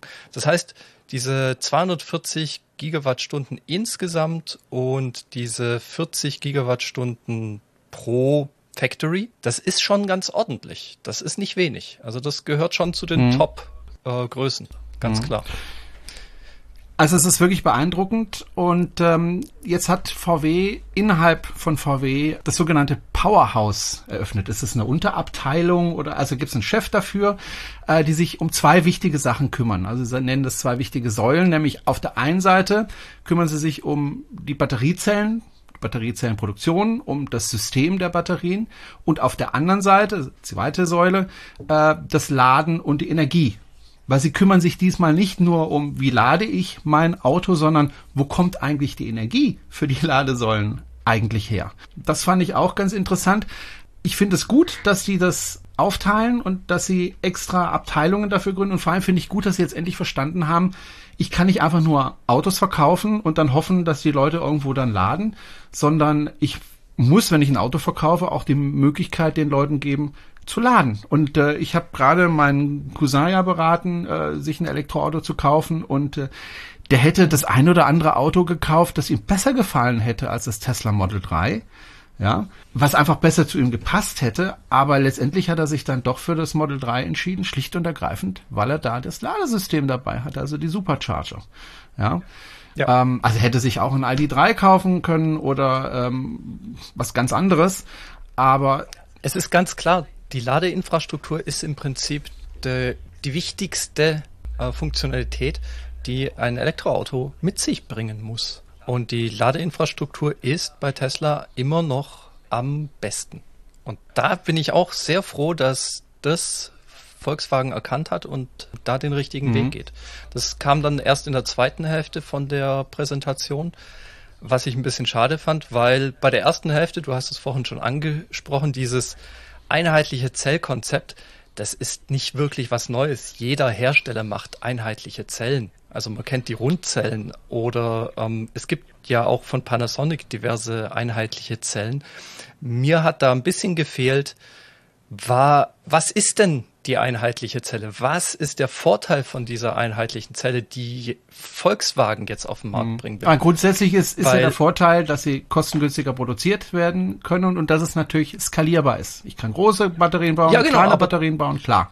Genau, aber da ist die Frage, warum nehmen sie nicht das gleiche einheitliche Zellkonzept, das Tesla mit Panasonic äh, gerade auf den Markt äh, gebracht hat? Warum erfinden sie da ihre nicht das Rad, sondern die Zelle mhm. neu. Das würde mich schon interessieren. Außerdem haben Sie nicht gesagt, wie diese Zelle de facto aussehen soll. Also wird, also Sie haben gesagt, es kann prismatisch sein, es kann Rundzelle sein, es kann dies sein, es kann jenes sein. Da sind Sie mir zu vage geblieben. Tesla hat ganz klar gesagt, wir machen eine Rundzelle, die folgende Dimensionen hat, weil. Und dann kam eine Begründung, die ich als Techniker durchaus nachvollziehbar finde. Während bei Volkswagen, da kam nur, wir machen eine einheitliche Zelle und die ist variabel. Das ist mir zu wenig gewesen. Mhm. Was Sie auch gesagt haben, Sie machen ein geschlossenes System. Das heißt, Sie entwickeln, also Sie bauen die Batteriezelle, Sie machen daraus ein Batteriesystem für den First Use, also fürs Auto. Dann recyceln Sie das Ganze und äh, nutzen es für den Second Use, also um zum Beispiel Akkus mhm. äh, für Ladesäulen zu bauen. Also so, so ein schöner runder, ja, so ein schönes rundes System, wo alles ineinander greift. Und das wollen sie auch komplett selber machen. Das heißt, sie werden auch Batterien selber recyceln. Sie überlassen das nicht irgendwelchen anderen, sondern sie machen das selber. Finde ich eine gute Sache. Und was, was wirklich auch interessant war äh, an, dem, an dem Tag, war, dass sie gesagt haben, wir entwickeln die Autos um die Batterie herum. Ja. Also dass sie nicht sagen, oh, wir bauen jetzt schöne Autos und dann gucken wir mal, wo haben wir Platz für die Batterie, wo machen wir die hin, sondern sie sagen, als erstes wird die Batterie entwickelt und dann kommt das Auto. Das heißt, der Trend setzt sich fort. dass ähm, das eigentlich Wichtige bei den Autos in der Zukunft äh, ist äh, nicht unbedingt die Karosserie oder ob da Spaltmaße richtig sind oder nicht, sondern das ganze technische System innen drin. Sprich Batteriesystem, Antriebssystem und äh, vielleicht auch noch die ganzen Monitore, die da drin sind. Also das Unterhaltungssystem äh, spielt, denke ich, auch immer eine größere Rolle. Und das fand ich interessant, äh, dass sie das also auch tatsächlich so geäußert haben. Und das machen sie auch schon seit einigen Jahren so. Und die MEB-Plattform, mhm. auf der die Elektrofahrzeuge basieren, ist ja genau so konstruiert im Prinzip. Das heißt, du hast einen modularen Baukasten, und das zentrale Teil ist in Zukunft einfach die Batterie. Das liegt natürlich auch daran, dass die Batterie das teuerste ist und weil die Batterie im Prinzip die Basis der tatsächlichen physikalischen Architektur auch bildet, weil bei Crashtests und bei ähnlichen, ich sag mal, außergewöhnlichen Einflüssen äh, darf die Batterie nicht beschädigt werden. Sie haben zwar gesagt, hey, wir arbeiten an der Solid-State-Batterie, aber das ist noch Zukunft. Da haben sie einen, eine Vision ausgegeben, da weiß man noch nicht, wann die kommt. Die wäre zum Beispiel äh, super geeignet, um diese Batterie nicht nur im Fahrzeug unterzubringen, sondern als Fahrzeugkomponente, als tragende Komponente. Das ist aber noch ein bisschen Zukunft. Aber man sieht, Volkswagen hat verstanden, wo die Reise hingeht. Sie haben verstanden, wie das zu funktionieren hat und sie haben sehr, sehr viele Hebel bereits vor Jahren schon in, also richtig umgesetzt, richtig umgelegt, um jetzt hinzugehen und sagen, hey, pass auf, das ist jetzt die Zukunft und hier stehen wir und in zwei Jahren, also wir reden ja hier nicht von Jahrzehnten wie bei anderen Herstellern, sondern wir reden von 2024, 2025 hauptsächlich. Mhm. Das ist schon sehr, sehr schnell für einen großen Konzern wie Volkswagen. Ich möchte nochmal zurückkommen auf die Kostenreduktion. Da werde ich auch noch mehrmals drauf zurückkommen. Aber jetzt an der Stelle würde ich gerne darauf hinweisen. Es hieß ja ähm, 30 bis 50 Prozent ähm, günstigere Batterien. Ähm, was interessant ist, ist, dass im Einstiegsbereich die 50 Prozent erzielt werden. Also ich rede jetzt mal von sowas wie VW E-Up, ja. Also kleine Fahrzeuge, da soll die Batterie 50 Prozent billiger werden. Im Volumensegment, da reden wir jetzt, denke ich, vom ID3, äh, 30 Prozent. Jetzt kann man sich natürlich fragen, wieso so und so, weil sie da unterschiedliche Batterien verwenden möchten. Also in der äh, Einstiegs, im Einstiegssegment möchten sie gern Eisenphosphat benutzen als Chemiemischung ja. und äh, im äh, Volumensegment möchten sie gerne Mangan und Nickel, glaube ich, äh, verwenden. Also genau. andere Batterien, unterschiedliche Batterien und deswegen auch diese unterschiedlichen Kosten. Und es gibt dann noch eine Batterie für, ich sag mal, Porsche und ähnliches, äh, Mangan-Kobalt-Batterien. Äh, deswegen diese Unterschiede, ähm, was die Preisreduktion betrifft. Aber 50 Prozent, das ist ein Wort. Auch Tesla hat ja gesagt, wir gehen also deutlich runter in den Preisen, was die Batterien betrifft. Also ich denke, in den nächsten zwei, drei Jahren wird sich da massiv was tun. Auch schon allein deswegen, weil natürlich in Zukunft deutlich mehr Batterien produziert werden und natürlich dadurch, äh, allein dadurch die, die Batterien äh, billiger werden.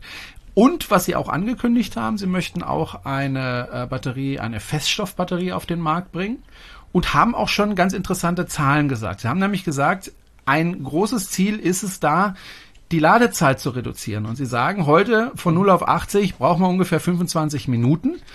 2025 ist das Ziel 17 Minuten. Und wenn dann die Feststoffbatterie kommt, Sie haben kein Datum genannt, also Sie haben kein Jahr gesagt, aber ich schätze mal 2007, 2028, äh, wenn dann die Feststoffbatterie kommt, soll dann die Ladezeit reduziert werden auf nur noch 12 Minuten. Und da kommen wir ja dann in Bereiche, äh, wo man sagen kann, also das macht keinen Unterschied mehr, ob ich jetzt mein Auto voll tanke und dann äh, noch reinlaufen muss, um meinen Tankvorgang zu bezahlen, oder ob ich mein Auto lade. Das wird ungefähr die gleiche Zeit brauchen. Das heißt, es gibt ja immer diese, diese Argumente gegen Elektromobilität und das häufigste Argument, was da ja immer gebracht wird, wir wissen beide, es ist unsinnig, aber es kommt halt trotzdem dauernd und das muss man einfach zur Kenntnis halt. nehmen.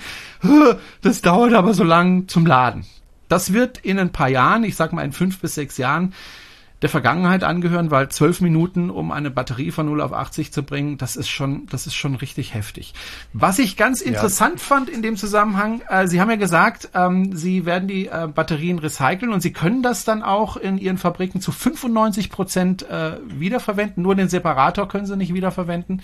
Ähm, und die haben dann auch in der, das fand ich einfach interessant, ähm, das ist jetzt bestimmt nicht VW-spezifisch. Sie haben da auch die, die, die Gewichtsangaben genannt, äh, welche Stoffe da eigentlich drin sind. Das fand ich ganz interessant. Deswegen habe ich es mir auch aufgeschrieben. Also Aluminium äh, ist das meiste tatsächlich bei einer 400 Kilo mhm. Batterie. Also bei einer Batterie, die 400 Kilo wiegt, ist Aluminium 126 Kilo. Plastik 21 Kilo.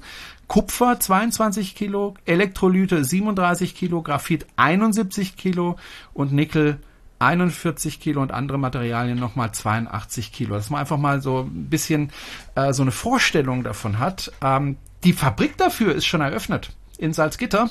Ja. Äh, Im Januar schon äh, ist sie eröffnet. Die ist also schon betriebsbereit. Ich weiß nicht, ob sie da gerade viel machen können, weil die Akkus ja immer so lange halten und kaum Rückläufer da sind. Äh, die Batterien werden also tatsächlich physisch auseinandergenommen und auch wirklich ähm, zermalmt regelrecht und ähm, da entsteht ja, ein Granulat, ja, da entsteht ein Granulat. Schwarzpulver. Ja, genau, schwarzes Pulver entsteht da und das wird dann sortiert, also mit Magneten gehen die magnetischen Sachen raus und so weiter. Das wird dann sortenrein äh, wieder getrennt und daraus werden dann wieder neue Dinge gebaut. Ich finde das eine super, super Sache, denn das ist ja auch immer wieder ein Argument gegen Elektromobilität. Ja, äh, Batterien sind Sondermüll. Ne? Äh, das, das kennen wir ja. Batterien sind Sondermüll, klar. Ähm, am besten, man muss es für 200.000 Jahre äh, in einen Salzstock einschließen. Nein, nein, Batterien sind kein Sondermüll. Batterien so, sind nicht mal Müll. Genau. Batterien sind kein ja, Müll. Sind Batterien sind genau. Ressourcen genau. und Ressourcen werden nicht verbrannt. So. Und ähm, Heider, aber Bimba. jetzt kann man das den Leuten auch wirklich sagen und zeigen und sagen, hier, guck mal, 95 Prozent wird recycelt und die Fabriken stehen schon und das funktioniert auch. Und äh, ich finde es toll, dass das VW auch selber macht. Ja, das ist wichtig, weil es gibt ja diese Fabriken schon. Es gibt ja schon kleinere Fabriken, es gibt schon Labore, die sogar schon über 95 Prozent äh, Recyclingquote erreichen können. Und bisher war es halt immer so, ja, das sind irgendwelche kleinen Klitschen irgendwo im Osten oder sonst irgendwo. Und nein, das sind sta teilweise Startup-Unternehmen in Deutschland. Das sind auch große Unternehmen wie Remondes, die schon länger zum Beispiel Batterien aus Handys recyceln.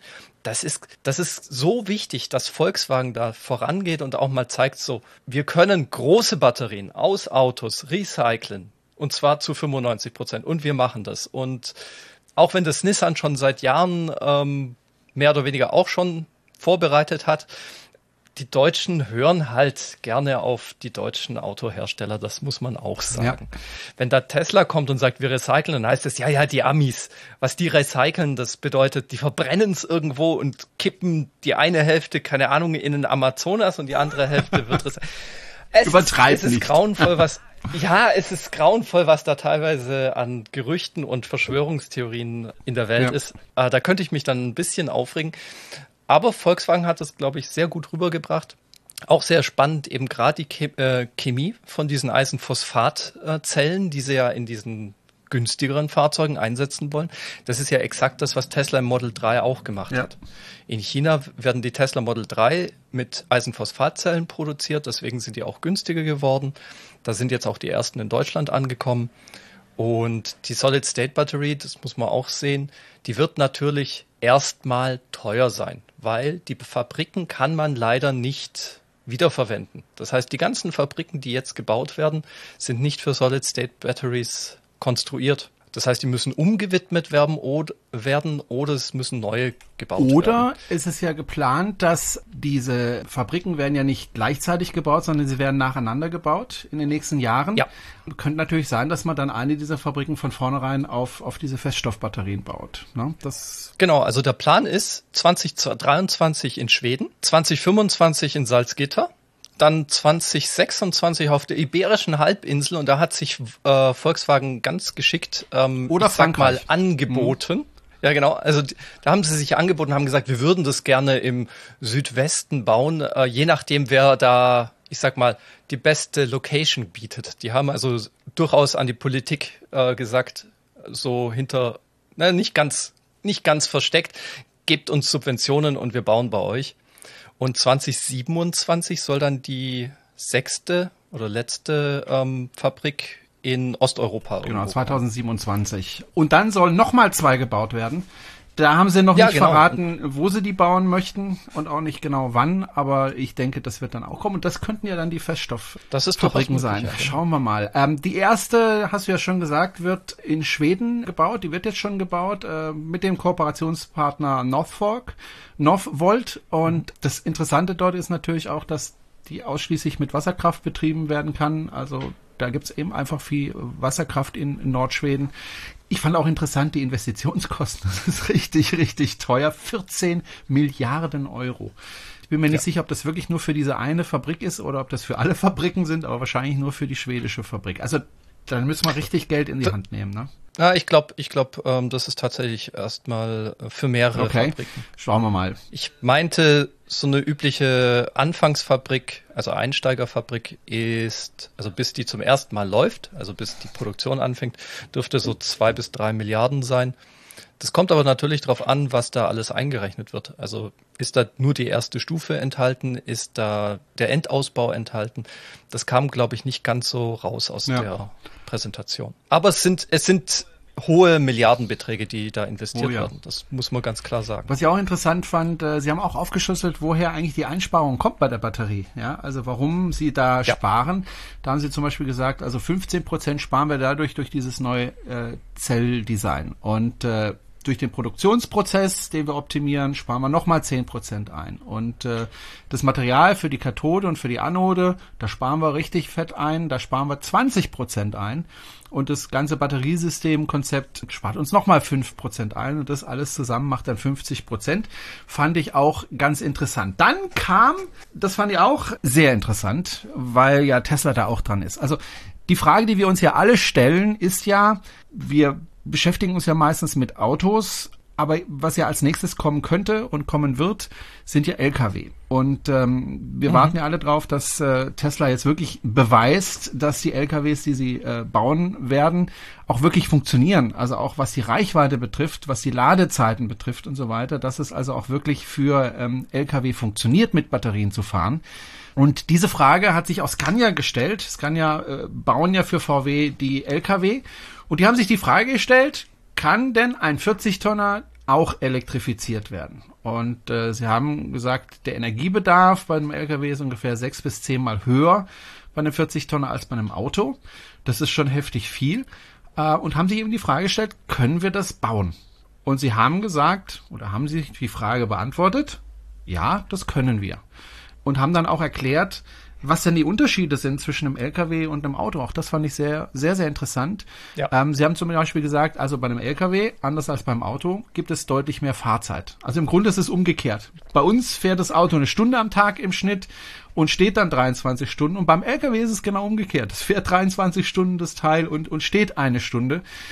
Naja, ganz so wird es nicht sein, er muss ja auch ab und zu Pause machen, der Fahrer, aber es ist deutlich mehr Fahrzeit und deutlich weniger Standzeit also auch deutlich weniger Zeit zum Laden.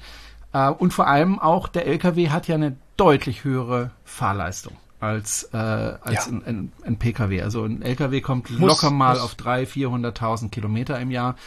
Und wenn ich mir ein LKW kaufe, sind die, ähm, die, die Dinge, nach denen ich mich richte, ja ganz andere als beim Auto. Beim Auto kommen Emotionen rein, da kommen natürlich auch die Anschaffungskosten rein, ähm, aber es muss mir auch gefallen, das Design kommt rein, ist es praktisch für mich. Beim LKW haben sie äh, geforscht und haben gesagt, okay, da ist was ganz anderes wichtig, nämlich die, C die TCO, ja, also die Total Cost of Ownership. Und ähm, das ist das, was am wichtigsten ist. Das heißt, zwar sind LKWs in der Anschaffung, wenn sie elektrisch fahren, deutlich teurer, aber wenn man dann über die gesamte Lebenszeit sich die Kosten anschaut, sind sie eben nicht teurer, sondern deutlich billiger. Und sie sind zuverlässiger, weil sie weniger Standzeit haben für Reparaturen und ähnliches. Ne? Äh, das kennen wir ja auch vom Auto. Genau. Und, ähm, ja, das kriegen wir hin. Ähm, wie gesagt, sechs bis zehnmal höherer Energiebedarf als bei einem Auto. Kriegen wir hin, sagen sie. Sie haben auch gesagt, an die Akkus werden andere Akkus sein als im Auto, weil die einfach anders beansprucht werden als beim Auto. Ich bin mal sehr gespannt, wenn sie mal irgendwann einen LKW vorstellen, wie das aussieht. Sie reden davon, ja, ganz, 5, 450 ganz Kilometer klar. Reichweite sollen ihre LKWs haben, mindestens, und sie sollen maximal 45 Minuten brauchen, äh, um vollgeladen zu werden. Das ist ungefähr die Zeit, die mein Tesla braucht, um vollgeladen zu werden. Und daran merkt man halt auch, das ist eigentlich der Weg, wo ich nicht verstehe, warum so viele Privatnutzer ähm, diese Rechnung nicht aufmachen.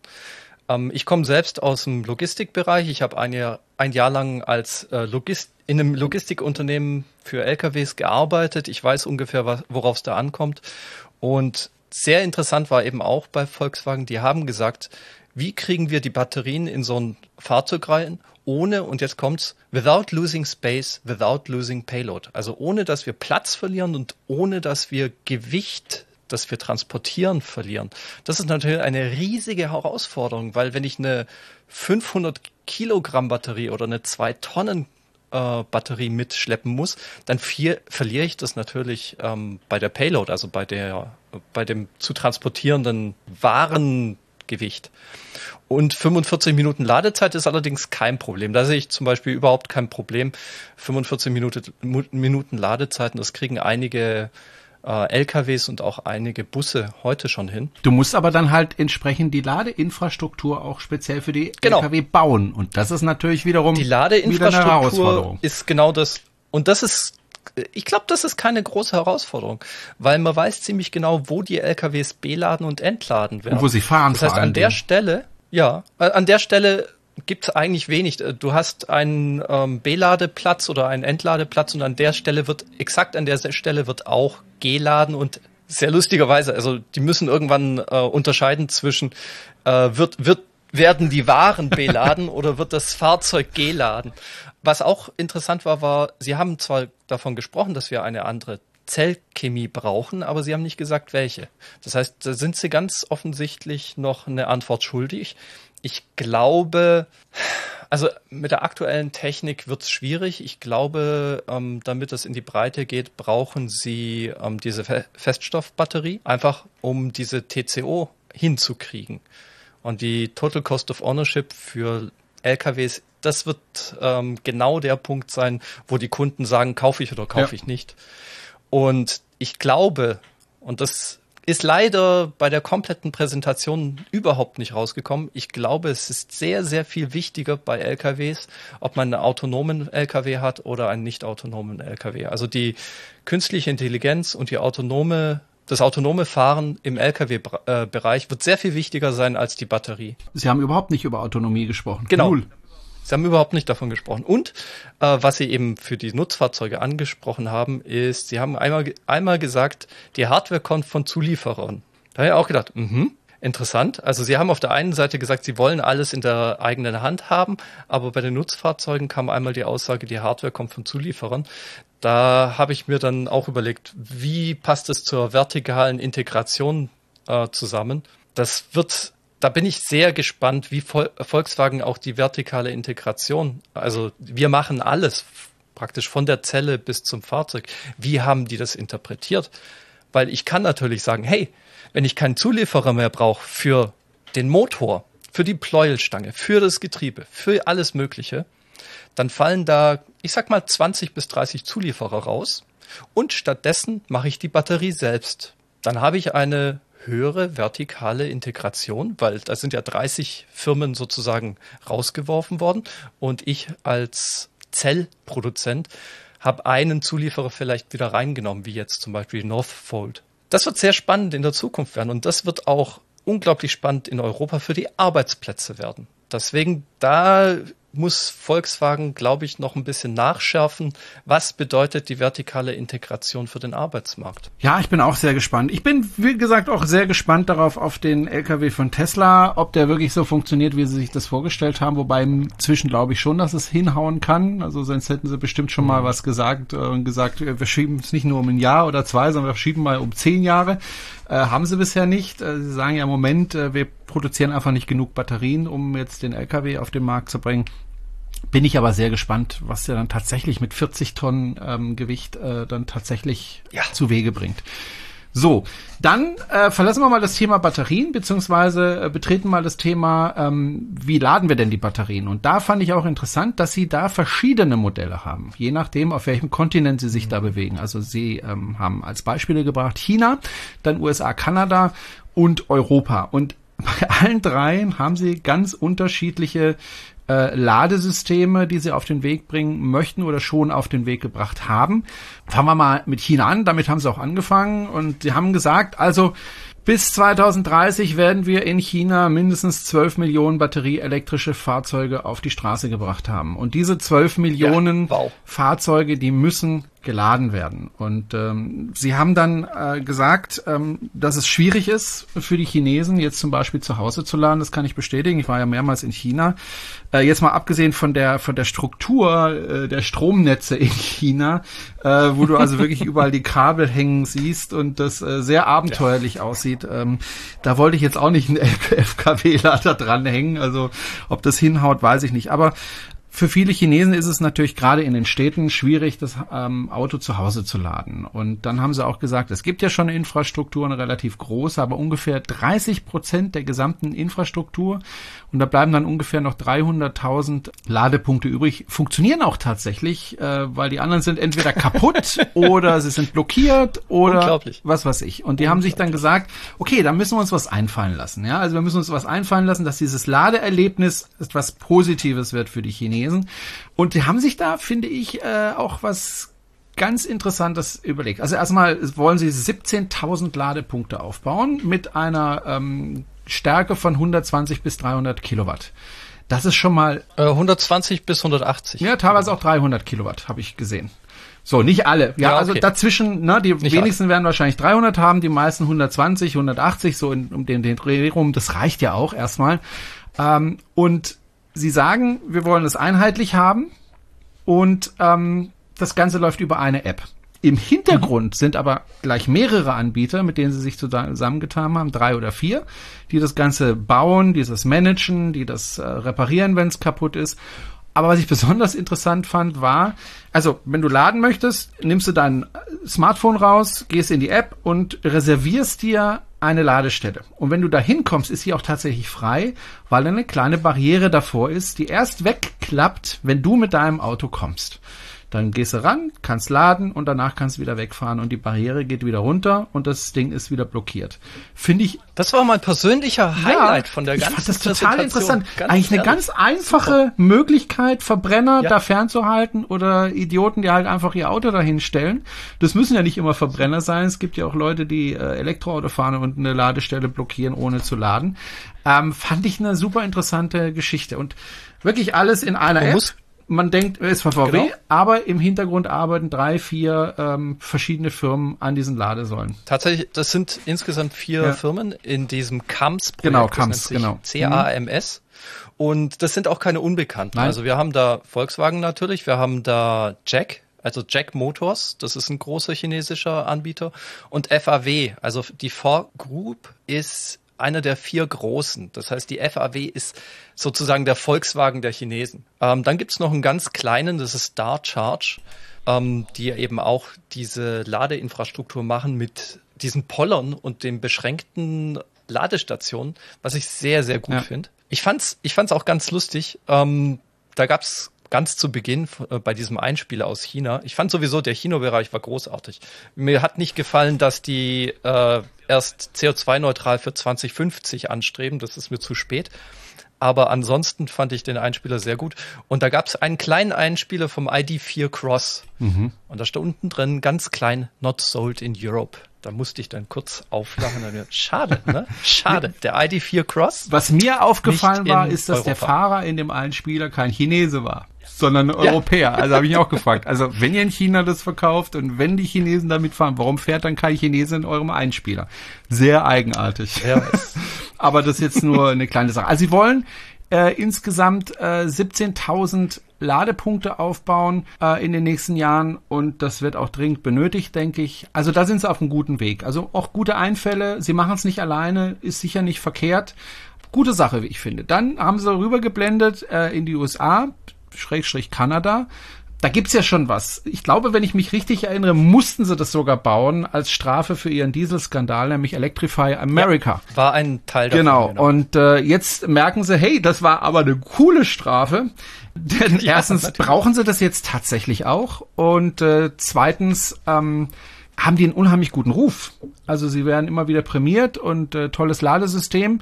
Und ähm, sie wollen da, wenn ich mich richtig erinnere, 560 Ladestationen bauen, so nach dem Vorbild von Tesla. Da sind sie also auch dabei und bauen da auch eigene Ladestationen. Ja, tatsächlich investieren sie in Nordamerika zwei Milliarden, was wirklich ist okay, sage ich mal. Das ist schon ganz ordentlich. Und am Ende sollen 3500 Ladepunkte mit ähm, 350 kW bis Ende dieses Jahres mhm. stehen. Also das ist schon richtig ja, ordentlich. das soll richtig schnell gehen. Ja. So, und dann haben wir noch Europa. Und äh, da habe ich erst gedacht, ach nee. Ja doch, jetzt kommt nee. jetzt kommt's. Ionity.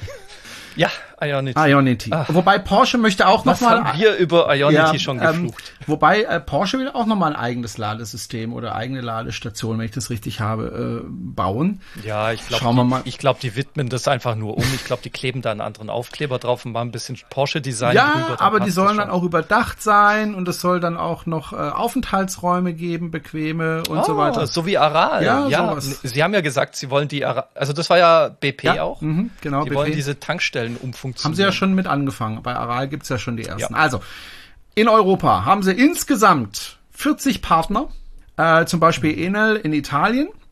Äh, sie wollen sehr schnell ausbauen und sie wollen nur ähm, Strom aus erneuerbaren Quellen nutzen, bis zu 350 kW, hast du schon gesagt. Und es soll bald 400 Ladeparks geben. Hört sich gut an, ist auch sicher gut. Ich bin kein großer Freund von Ionity wegen ihrer Preispolitik, aber das ist mal, sagen wir mal, eine Sache und vielleicht ja, wenn du dann VW-Kunde bist und dann mit deinem VW kommst, ähm, dann hast du sicher so ein, ein maßgeschneidertes Angebot dafür, für das Laden. Ja, schauen wir einfach mal, was da kommt. Ich will es jetzt gar nicht äh, im Vornherein verdammen. Ich finde es gut, wenn die ganz viele Ladestationen bauen. Und sie wollen auch Destination-Lader bauen. Also im Grunde wollen sie das machen, was Tesla schon hat. Ja, aber ist ja okay. Genau. Lieber gut nachmachen als, als schlecht erfinden. Pro Station soll es sechs bis zwölf Ladepunkte geben. Da habe ich so für mich gedacht, naja, bei Tesla gibt es teilweise 40 Ladepunkte. Wird das ausreichen mit zwölf Ladepunkten? Hm, ich würde es zumindest mal so bauen, dass ich, wenn ich möchte, später noch ergänzen kann, weil es gibt halt einfach bestimmte Strecken, ja, wo es einfach eng wird. Ich denke da zum Beispiel äh, bei mir in der Gegend bei Leonberg hatten wir ja auch am Anfang, glaube ich, acht oder zehn Stationen. Das haben sie mal eben verdoppelt, als sie gemerkt haben, naja, wenn die Holländer Urlaub ha haben, dann kommen die alle an Leonberg vorbei äh, und wollen da laden. Und da müssen wir mal erweitern. Wir haben in Deutschland schon Stationen mit 40 Ladepunkten. Da kommen mir zwölf ein bisschen wenig vor. Aber ich denke mal, auch das werden sie sich überlegen. Ja, sie haben auch nicht wirklich gesagt, ähm, wie der Zeithorizont ist. Deswegen kann das natürlich sein, dass das durchaus weiter ja. ausgebaut wird. Und was ich auch ganz interessant fand, das habe ich mir, das hat, das war mir so vorher nicht klar. Und zwar Ionity kooperiert für ihren Strom tatsächlich mit Polarstern. Das ist eine, eine der wenigen, ich sag mal, sehr jungen grünen Elektrizitätswerke ist. Man kann also bei Polarstern auch wohl ohne Probleme irgendwelche privaten Stromverträge abschließen und sie behaupten zumindest, dass sie reinen grünen Strom verwenden. Das wäre natürlich nochmal ein ganz schöner Schritt nach vorne, wenn wir eben bei Ionity nicht ich sag mal, den Strommix mit dem Kohlestrom haben, sondern reinen äh, grünen Strom. Ich weiß allerdings nicht, wie weit ich Polarstern da trauen kann. Ich habe da zu wenig Informationen äh, irgendwie finden können bisher. Äh, was ich auch interessant fand, war die Kooperation mit BP. ähm, ja, ganz großartig. Ich find's toll. Also ich find's gut, wenn BP da einsteigt. Ja. Ähm, Iberdrola in Spanien, äh, ein Energieversorger, der damit einsteigt. Ähm, und was ich auch interessant finde, ist, dass VW in absehbarer Zeit das Ganze mit Plug and Charge ähm, umsetzen möchte. Das mhm. heißt, wie beim Tesla, ich stecke einfach den Stecker ein und kümmere mich um sonst gar nichts. Ich halte da keine Karte dran, ich mache da keine App auf oder sonst irgendwas, ich stecke rein und fertig. Finde ich eine gute Sache, ist auch allerhöchste Zeit. Und was ich aber auch ganz interessant fand, wir haben ja manchmal das Problem, ähm, dass die Standorte, die eigentlich günstig sind, um Autos zu laden an der Autobahn, oft schlecht versorgt sind mit, mit Strom und da haben sie auch eine kleine Lösung äh, angeboten, nämlich eine Lade Ladestation mit Batteriepack. Ähm, da sind zwei CCS-Lader äh, dran an einer so einer Station, weil ich habe am Anfang so gedacht, die, die stand von Anfang an auf der Bühne und ich habe gedacht, was ist das denn so ein Riesenteil? Aus, das sieht nicht so wahnsinnig modern aus, vor allem ist es einfach zu dick und zu groß, aber jetzt weiß ich warum, da sind halt fette Akkus drin, die dann halt langsam immer wieder aufgeladen werden mit dem Strom, der halt örtlich genau. vorhanden ist und dann eben den schnell abgeben kann, äh, wenn dann tatsächlich jemand laden will. Auch das fand ich interessant, macht aber Tesla, glaube ich, auch an einzelnen Stationen mittlerweile so.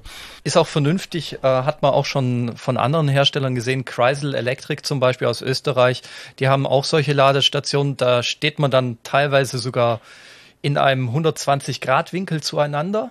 Das heißt, die Ladestation steht in der Mitte und dann können im Prinzip 246 Fahrzeuge an so einer ähm, Kreisel Electric Ladesäule äh, stehen. Das ist das ist sehr inter äh, interessant gewesen, fand ich auch mit der Ladestation. Ähm, was man vielleicht noch zur Info sagen muss, was versteht denn eigentlich Volkswagen unter High Performance Charger? Und das war gerade so in der ähm, in der Zeit, so bei ein, einer Stunde 20 Minuten, wo es eben um die Infrastruktur ging, da hat der Italiener gesagt, unter High Performance Charging sehen Sie alles ab 100 Kilowatt. Also nicht die 350 Kilowatt, nicht die 120 Kilowatt, was man so, so, so kennt, sondern ab 100 Kilowatt. Und dann ist die Aussage, wir machen 8000 High-Performance Charger von BP zum Beispiel oder insgesamt 18.000 Ladepunkte. Das relativiert sich dann. Also da sind dann nicht diese 350 kW Lader gedacht, sondern da sind die ab 100 kW Lader gedacht, was trotzdem sehr viel ist. Bei der Infrastruktur gab's ja die Aussage, ein Drittel der Infrastruktur, die 2025 benötigt wird von den zu erwartenden Fahrzeugen, wird dann von VW kommen. Das ist schon eine große mhm. äh, Menge. Und zwar bedeutet es insgesamt 55.000 High-Performance-Ladepunkte aktuell, also Stand heute oder was ich rausgefunden habe, sind etwa 5000. Das heißt, das ist die elffache Menge an HPC-Ladepunkten, die wir heute haben, bis 2025. Und das würde im Umkehrschluss sagen, wenn man jetzt mal so eine Milchmädchenrechnung ausmacht, also der elffache Menge an HPC-Ladepunkten, was bedeutet das dann für den Bestand der Elektrofahrzeuge? Das würde auch die elffache Menge des äh, Bestands bedeuten. Also ganz grob 1,5 Millionen Fahrzeuge in Deutschland bis 2025. Mhm. Das heißt, äh, in den nächsten drei Jahren erreichen wir in Deutschland diese ominöse 1 Million BEV-Grenze, die vor Jahren mal ausgelobt wurde von der Regierung. Ich finde, das ist okay da sind wir nicht so weit dran vorbeigeschrammt, äh, wie wir vielleicht ursprünglich mhm. gedacht haben. Nö, im Moment ähm, explodiert das richtig. Im Grunde ist im Moment ja. das einzig Limitierende äh, an der ganzen Geschichte die Auslieferung der Fahrzeuge, ja, also die Produktion der ah, Fahrzeuge. Ah, und, und sagt nicht explodieren im Kontext Nein. von Elektrofahrzeugen. Das wird nicht, das wird nicht gern gehört. Das stimmt. So und am Schluss kam dann aber, finde ich, noch eine kleine Sensation. Ähm, und ja. zwar Ellie nennen sie das.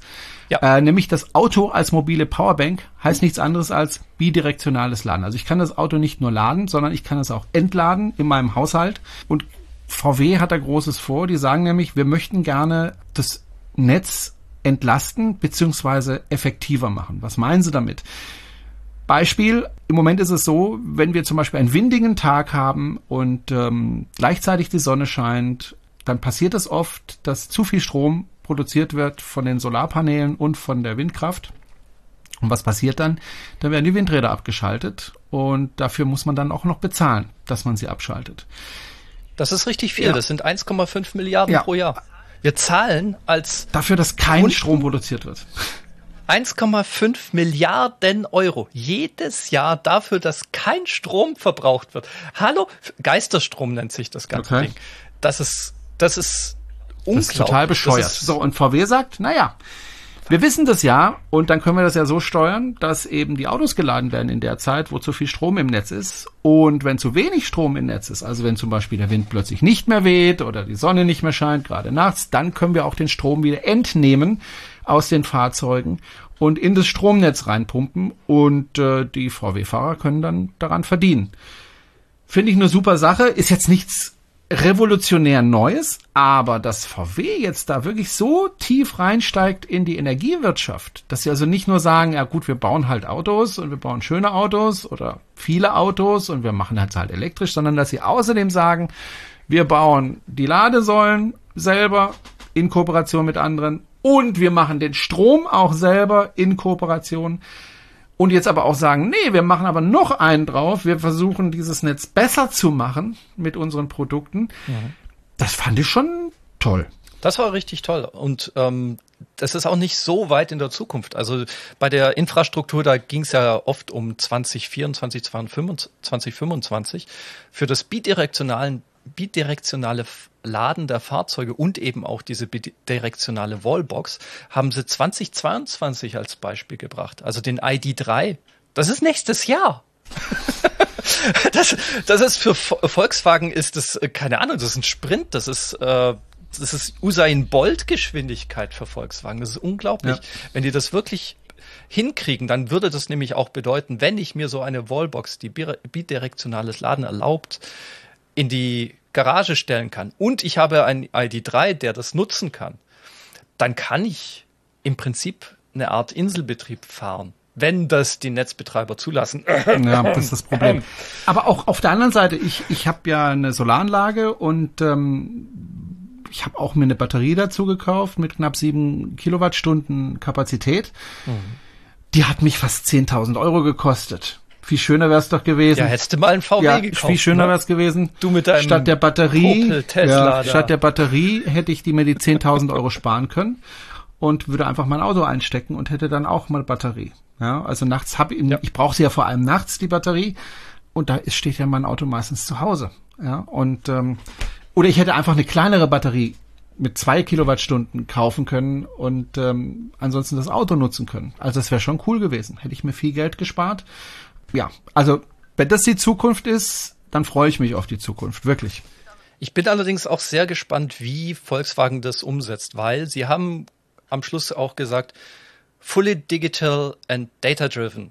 Ähm, Und sie haben auch gesagt, it's all cloud-based, it's digital, it's a new world. Also im Englischen hat er gesagt, it's the new world, wo ich mir gedacht habe, haha, ja, genau, Cloud, äh, Cloud-basierte Software. Ja, das ist was ganz was Neues. Das haben wir ja auch erst seit 20 Jahren.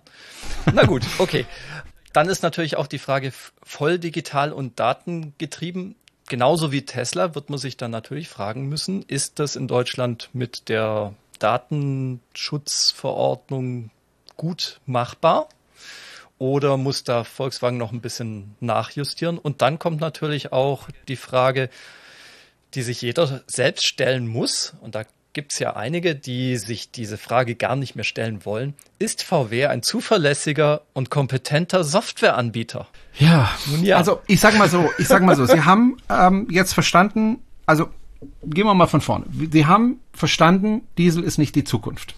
Sie haben verstanden, ja. wir müssen Batterieautos bauen. Sie wollen bis zum Jahr ja. 2030 60 Prozent ihrer Autos als batterieelektrische verkaufen. Das sagen Sie heute. Ich bin mir sicher, in zwei Jahren sagen Sie, wir wollen 100 Prozent bis 2030 erreichen. Ich glaube nicht, dass ja die Realität ja, wird ich glaube wirklich nicht, dass im Jahr 2030 noch irgendjemand ein Benzin- oder Dieselgetriebenes Fahrzeug kaufen möchte in Europa oder in China.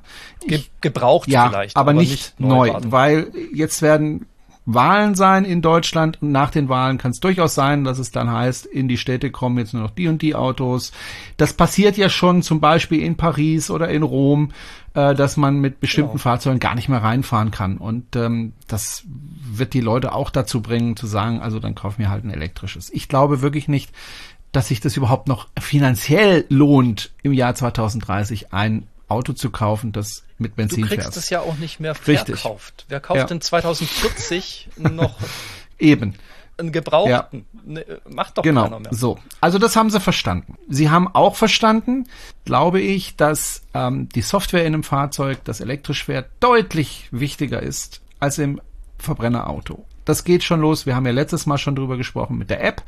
Das geht weiter über das Infotainment im Auto. Du willst ja irgendwas tun, während das Auto lädt. Du möchtest vielleicht Netflix gucken oder YouTube äh, oder möchtest gern Spielchen mit deinem Kind spielen oder was auch immer. Du möchtest unterhalten werden. Also das wird zukünftig ein Markt sein. Es wird sicher auch einen Markt geben, wo du dir zum Beispiel Spiele kaufst für die Ladepausen oder ja, wo du einfach Unterhaltung dir einkaufst. Ähm, oder wo du dir zusätzliche Software kaufst. Das gibt's ja jetzt schon bei Tesla, dass du sagst, okay, jetzt möchte ich halt noch Und den Autopilot. Das ist genau der Punkt, wo ne? sie, glaube ich, im Vergleich zu den anderen Herstellern auch sehr gut gesehen haben. Sie haben es verstanden. Wo die Reise Sie haben es verstanden, aber ich glaube, ja, Sie, sie haben verstanden. auch verstanden, dass Sie noch nicht so weit sind. Sie sind einfach noch nicht so weit. Äh, die Leute, die das programmieren können, die wachsen nicht auf den Bäumen. ähm, und sie haben auch das Problem, Tesla hat ja sehr früh erkannt oder Tesla konnte das ja von, von Grund auf neu designen. Sie haben einen einzigen oder zwei, drei Computer in dem Auto. Das heißt, wenn sie irgendwas ändern wollen, müssen sie nur einen Computer ansteuern. Ein VW ja. Golf, sage ich jetzt mal, Benziner, der hat halt 40 oder 50 Steuergeräte drin. Das funktioniert nicht so richtig, ja, wenn du dann umprogrammieren willst. Das geht einfach nicht. Das haben sie, denke ich, auch erkannt, aber sie müssen es jetzt halt umsetzen. Und sie haben, glaube ich, inzwischen gemerkt, ups, das ist ja gar nicht so leicht, wie wir dachten. Äh, da müssen wir richtig viel investieren und wir brauchen auch vor allem Manpower dazu und das braucht auch Zeit, bis sie soweit sind. Das hat man ja beim ID3 gesehen. Ja, dass eben die Software noch nicht fertig war. Das Auto war fertig, aber die Software halt eben noch nicht und sie ist bis heute noch nicht so wirklich fertig. Ähm, ich ich habe mal einen ID-Fahrer gefragt an der Ladesäule und bist du zufrieden mit deinem Auto? Sagt er mir, ja, mit dem Auto schon, aber die Software, also wenn die, wenn die Software funktioniert, ja. dann bin ich sehr zufrieden, aber sie funktioniert halt nicht immer. Ja. Das hatten wir ja auch im letzten ja. Podcast äh, einige Male angesprochen. Das, ich glaube, aber ich glaube, das ist ein Problem, das alle Hersteller ja, in Deutschland Sie haben es aber verstanden. Wenn ich das vergleiche jetzt mit VW, äh, mit mit mit BMW oder mit mit ähm, mit Mercedes, da habe ich Ach. nicht den Eindruck, dass sie es wirklich verstanden haben. Also vor allem bei BMW habe ich den Eindruck, dass sie es nicht verstanden haben. Sie gehen bei, zwar jetzt auch in BMW, die Richtung, aber sie sagen immer ja. noch, ja, wir müssen mehrgleisig fahren und wir müssen auch den Verbrenner weiterentwickeln und was weiß ich. Ich glaube, BMW war mal auf einem guten ja. Weg und sie haben diesen Weg verlassen. Ja, sie waren leider zu früh tatsächlich. Leute an der Macht, die einfach nicht mehr dieses Sie, die, die, die Vision ja. haben, wo die Reise Vor allem die Leute, die damals das entwickelt haben, zum Beispiel den ja. i3, ja, die sind ja alle weggegangen. weil sie frustriert waren. Faraday Future genau. und, und, und sind jetzt in anderen Firmen ja. gegangen. BMW hat halt den Fehler gemacht, das muss man halt sehen, aber das kann man ihnen nicht wirklich vorwerfen. Sie haben sich damals gesagt, als sie den i3 entwickelt haben, ja gut, das ist Batterie, da haben wir wenig Energie, wir müssen das Gewicht möglichst runterbringen. Das heißt, wir brauchen möglichst leichte Werkstoffe. Das heißt, äh, sie haben das Auto möglichst leicht gemacht zu einem sehr, sehr hohen Preis. Das heißt, das Auto war dann sehr, sehr teuer. Um dann hinterher festzustellen, naja, das Gewicht spielt eigentlich gar nicht so die große Rolle, weil ich das beim Rekuperieren ja. wieder reinbekomme, die Energie, die ich da reingesteckt habe fürs Beschleunigen. Und dann haben sie aber nicht weitergemacht, weil ja. sie halt nicht so erfolgreich ja. waren mit dem i3. Und das ist jammerschade. Und da sieht man auch, dass die so gefangen sind. Und da bricht gerade äh, Volkswagen aus diesem Mindset, nenne ich es mal, äh, einfach raus. Ähm, während immer noch Mercedes und BMW, die versuchen immer noch Batterien in Fahrzeuge zu machen, die nicht die, die nicht für Batteriefahrzeuge entwickelt wurden, sondern sie versuchen Batterien in Fahrzeuge reinzuquetschen, die für Diesel und Benziner ja. gemacht wurden. Und das funktioniert nicht auf lange Das wird sich, glaube ich, früher oder später ändern. Das Problem, was ich sehe, ist, sie haben jetzt nicht so wahnsinnig finanzielle Mittel, um schnell den Schalter umzulegen. Ich glaube, das ist auch ein Problem. Ja. Sie haben einfach nicht diese großen finanziellen Mittel, die zum Beispiel VW hat, äh, um den Schalter so schnell umzulegen. Umso trauriger finde ich es, dass sie eben viele Ingenieure weggehen lassen und denen eine hohe Abfindung zahlen, die natürlich nichts Besseres zu tun wissen, als direkt zu Tesla zu gehen. Und Tesla freut sich, glaube ich, über jeden Mercedes-Ingenieur, den sie kriegen können, um ihre Fahrzeugqualität zu verbessern, weil das kann Mercedes sehr, sehr gut. Insofern mache ich mir nach wie vor große Sorgen um äh, Mercedes und, und BMW. Wo ich mir überhaupt keine Sorgen mehr mache, tatsächlich ist äh, VW. Ich glaube, die werden diejenigen sein, also schau dir mal den neuen Audi äh, e-tron GT an. Wirklich ein schönes Auto. Ja. Es ist nicht perfekt. Also gerade als Elektroauto ist es nicht perfekt, aber es ist ein schönes Auto, es ist ein durchdachtes Auto. Sie sind da auf dem richtigen Weg. Genauso der Porsche, wirklich ein schönes Auto, auch nicht perfekt, auch von der Technik, auch nicht perfekt. Hervorragend. Der ähm, Owe hat sich ja eins gekauft, Porsche, ja, einen Porsche gekauft. Ja, sie haben für den Porsche das 800 Volt Netz ja. äh, erfunden ja. praktisch. Also sie haben da viele das Sachen richtig gemacht. Ich würde mir trotzdem keinen Porsche kaufen, weil ich es halt doof finde, wenn ich mit dem Porsche unterwegs bin und dann irgendwie an so eine popelige Ladesäule äh, mit 11 kW nuckeln muss, weil ich nichts anderes gerade finde. also da fehlt mir einfach noch das Ladesystem. Ja. Und äh, ich habe auch einen Bericht drüber gesehen, du musst ja wirklich für, für alles Aufpreis zahlen. Also selbst, selbst die Türklinke in einer anderen Farbe, zack, wieder Geld dafür. Ähm, das ja. finde ich ein bisschen unglücklich da sollten die auch mal, gut, aber wer Porsche kauft, der hat wahrscheinlich auch einfach das Geld und dann zieht man sie ihn halt aus der Tasche. Sei es drum, ich würde es mir nicht kaufen, schon allein wegen dem Preis, ich könnte es mir auch gar nicht leisten, aber es wäre mir auch einfach zu wenig praktisch als Auto. Ja. Ähm, aber es ist ein tolles Auto, es also wer ein Porsche und was, was wirklich toll ist, ja, wer, wer das Porsche Kleingeld liebt, hat, der liebt auch den. Nee, weil die, die, die große Befürchtung war ja bei Porsche, das haben sie auch bei Electrify gesagt, große Befürchtung, kriegen wir die Leute von Porsche, die im Porsche fahren, die ja Verbrenner fahren und wo der Verbrenner Sound ja eine ganz, ganz wichtige Rolle spielt, ja. Also der Sound, die designen ja den, den Sound, mhm. machen wir die, machen wir die äh, Auspuffanlage näher aneinander ran oder machen wir die Rohre ein bisschen weiter. Also es verändert ja alles den Sound, das wird genau erforscht und genau gemacht und genau gehört und was weiß ich. Und jetzt entfällt es komplett. Ja, kriegen wir überhaupt noch unsere Porsche-Fahrer dazu, so ein Auto zu kaufen? Und jetzt zeigt sich, also ja, meine, es funktioniert. Ja, in meiner, in meiner Erfahrung ist es auch eher so, die Porsche-Fahrer sind nicht die Audi-Fahrer. Das heißt, die Porsche-Fahrer fahren einen Porsche, weil sie einen hervorragenden Fahrzeuguntersatz wollen. Während die Audi-Fahrer, die wollen angeben. Behaupte ich einfach mal so. Behaupt, oh, jetzt hassen dich die Audi-Fahrer. Be beweist mir das. Naja, ich, ich meine, für mich um, steht ähm, die Mar Marke Audi tatsächlich so ein ja. Stück weit für ein edleres VW-Modell. Also ich finde die Autos schick designt. Ähm, sie haben ja immer damit geworben, Fortschritt durch Technik. Das hat in letzter Zeit gelitten, aber ich finde, langsam ja. kommen sie da wieder hin, so ganz langsam. Gerade mit sowas wie mit dem GT. Wie gesagt, ich finde das einfach wirklich schöne Autos und ich denke, ja. die sind da auf dem richtigen Weg. Aber das ist ja auch immer so, ne? Also ähm, der Owe zum Beispiel, ne, äh, kennst du ja sicher auch, den YouTuber. Gruß, falls du uns hörst, ähm, hat sich gerade einen Porsche gekauft. Ähm, wo ich mich dann gewundert habe, dass er, dass er sich einen Porsche kauft, war ja ein überzeugter und ist auch ein überzeugter Tesla-Fahrer. Aber ich finde, das ist halt auch viel Geld für wenig Auto. Ja, also du kannst nicht viel damit machen. Ja, also du kannst zwar ja. von A nach B damit fahren und das auch äh, mit viel Spaß, aber Sachen damit transportieren oder Kinder damit transportieren und so weiter Gut, will er ja vielleicht auch einfach gar nicht. Ja. Eben, genau, das ist die Frage, wofür brauche ich ja, mein Auto? Genau, ähm, ist dann halt vielleicht sein Use Case, mein Use Case wäre es nicht. Aber das ist ja schön, dass jeder einen anderen Use Case hat, sonst hätten wir ja alle das gleiche Auto. Und das ist auch schön am VW-Konzern. Ähm, sie haben eben diese unterschiedlichen Modelle, diese unterschiedlichen Fahrzeuge und sie wissen ganz genau, wo ihre Stärken und Schwächen sind, finde ich. Also das findet, das kommt schon raus. Es gab auch am Schluss, ha, am Schluss gab es mal wieder so eine Aussage, wo ich gesagt habe, ah, das ist doch eine glatte Lüge. Also sie haben gesagt, ihre Vision ist, und damit haben sie es natürlich wieder relativiert, ihre Vision ist, dass das Laden komplett frei ist. Kostenfrei. Er hat auch gesagt, ja, genau. das glaube ich erst, wenn ich sehe.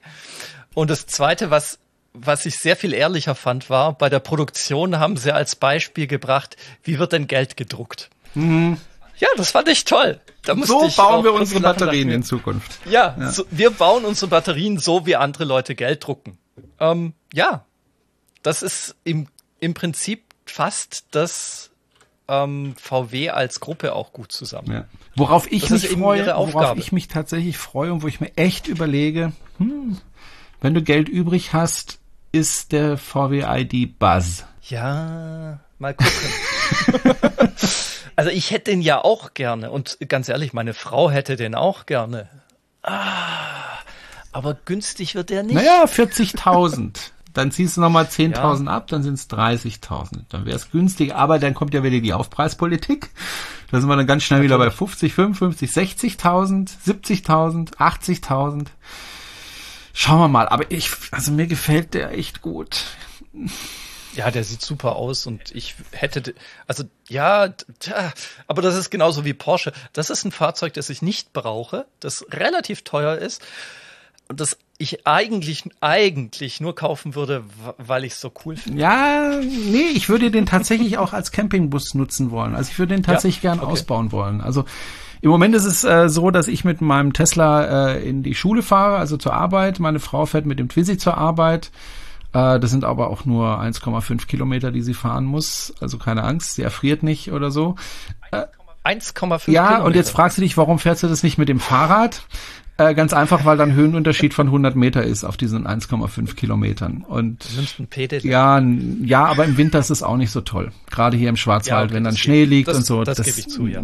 Nicht so toll meine Frau hat sich den Arm gebrochen beim Fahrradfahren. Ja. Ich weiß, was ja. Also ja, und die Strecke ist auch ein bisschen blöd zum Fahrradfahren. Äh, sie ist sehr eng und sehr steil.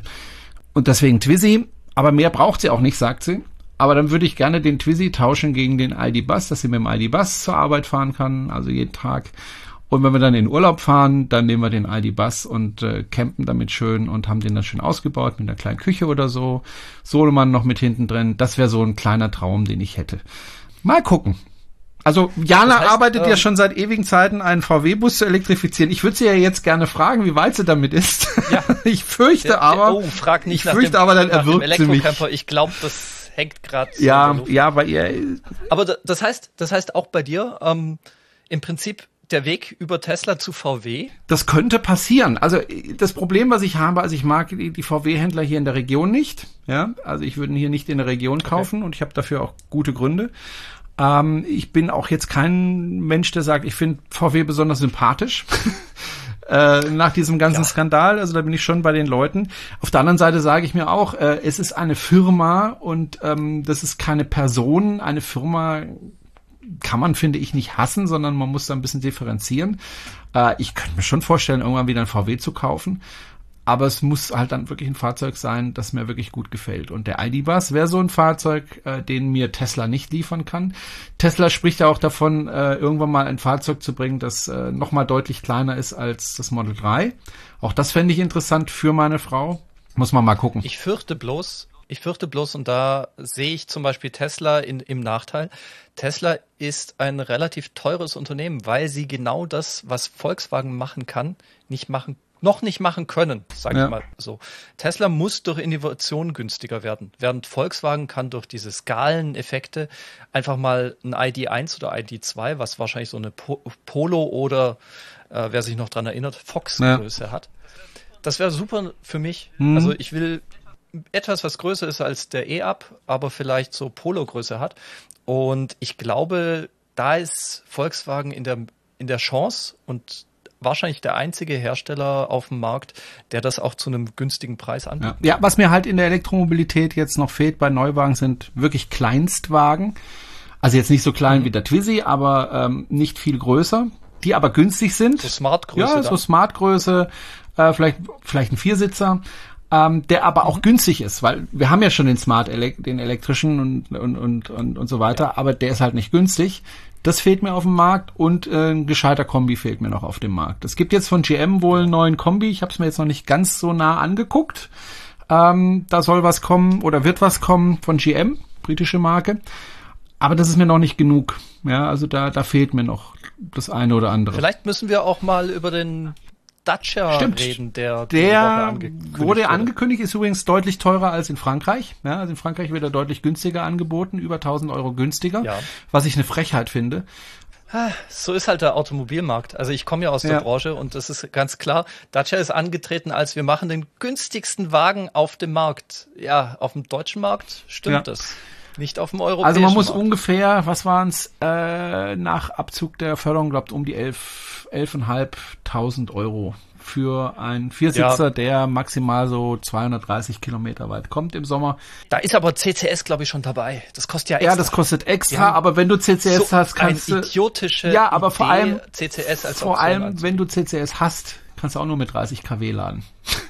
Ja, bei der kleinen dann, Batterie reicht Dann äh, lade ich lieber mit 11 kW. Das ist kein Reisefahrzeug, aber das wäre ein tolles Fahrzeug, um eben, sagen wir mal, die Kurzstrecken ja. abzudecken, zur Arbeit zu fahren, so wie meine Frau, was weiß ich, Arbeitswege, die, was weiß ich, 20, 30, 40, 50 Kilometer haben, reicht völlig aus. Also das finde ich schon mal ja. eine gute Sache. Ähm, aber wie gesagt, mich ärgert, dass der so deutlich teurer ist als in Frankreich. Die nehmen halt die Förderung halt schön mit. Ne? Also das ist ganz klar. Ähm, ja, ja nichts Neues, leider. Ähm, aber interessantes Fahrzeug. Wurde ursprünglich in äh, China gebaut für, die, für den chinesischen Markt und den haben sie jetzt, ich weiß gar nicht, ob das Auto dann in China oder in Rumänien gebaut wird, dann, wenn es auf den europäischen Markt kommt. Aber das finden wir auch noch raus. Auf jeden Fall auch das ein interessantes Fahrzeug, vor allem bezahlbar. Und das ist ja auch einer der Vorwürfe, die immer kommen zur Elektromobilität. Die Fahrzeuge sind zu teuer. Ja, sie sind teurer in der Anschaffung. Ja, also 11.000 Euro von, ja. 11.000 Euro von Neuwagen ja, ist ein echtes absolut. Schnäppchen, muss man sagen. Überleg mal, wenn die da mal gebraucht auf den Markt kommen. Stell dir mal vor, Dacia, ja, Dacia veröffentlicht in zwei Jahren, was er sich mit doppelter Batteriegröße ein Auto, also mit doppelter Reichweite, dann kosten die auf dem Gebrauchtmarkt nichts mehr. Das ist dann blöd für die Leute, die sich einen gekauft haben, der ersten Generation. Aber es ist halt gut für den, für die Leute, die einen Gebrauchten suchen. Die kriegen den, was weiß ich, für 5.000, 6.000 Euro. Ja. Ja, das wäre günstiger als den Benziner, den ja. wir von Toyota gekauft ja. haben. Ja. Naja. Also, da kommt noch ganz, ganz viel. Wir sind jetzt ziemlich lang geworden, aber wir haben ja auch an zwei Tagen aufgezeichnet. Wir hatten viele Studiogäste. Danke nochmal dafür. Und äh, schauen Sie mal in unseren, schaut doch mal in unseren Shop. Da gibt's wirklich interessante Sachen und ihr unterstützt damit einen Verein, der sich engagiert für Elektromobilität. Ich finde, das ist keine schlechte Sache. Und äh, wir sagen Tschüss und Bye-bye. Wir melden uns wieder in zwei Wochen und wir drücken beide Daumen, dass Jana Höfner wieder dabei ist nächstes Mal. Toi, toi, toi. Sie hat wirklich viel Arbeit zurzeit, äh, ist nicht zu beneiden. Ähm, Corona hält sie da wirklich in Atem und ähm, ja, manchmal denke ich, ich würde ihr gerne helfen irgendwie, aber ja, da muss sie, glaube ich, alleine durch. so es ist, ist wirklich bitter und äh, für sie auch sehr anstrengend, glaube ich. Und ähm, ja, liebe Jana, sei gegrüßt. Wir freuen uns, wenn du wieder dabei bist. Ansonsten melden wir uns auf jeden Fall wir zwei wieder in zwei Wochen. Das haben wir ja versprochen. Wir haben es hingekriegt jetzt ja. mal. Ja? Wir machen das jetzt alle, alle zwei, zwei, Wochen. Wochen. Wir, wir, wir, ziehen das Wir durch, werden euch so dermaßen kaputt labern. Alle zwei Wochen. ja. Ich habe meiner Frau schon gesagt, da ist nichts mehr ja. mit Urlaub. Aber ich habe auch schon Podcasts ausgezeichnet aus dem Urlaub heraus. Also aus dem Hamburger Hafen ja. zum Beispiel. Das geht alles technisch. Oh, das schön. geht alles technisch. Okay. Das Dann wünsche ich dir was. Ich danke dir. Dir noch einen Jerome. schönen Restsonntag. Schön, dass, dass, ich auch wieder da ja, sein konnte. Und ähm, bis zum nächsten Mal. Tschüss und empfehlt uns weiter. Ciao. Ciao.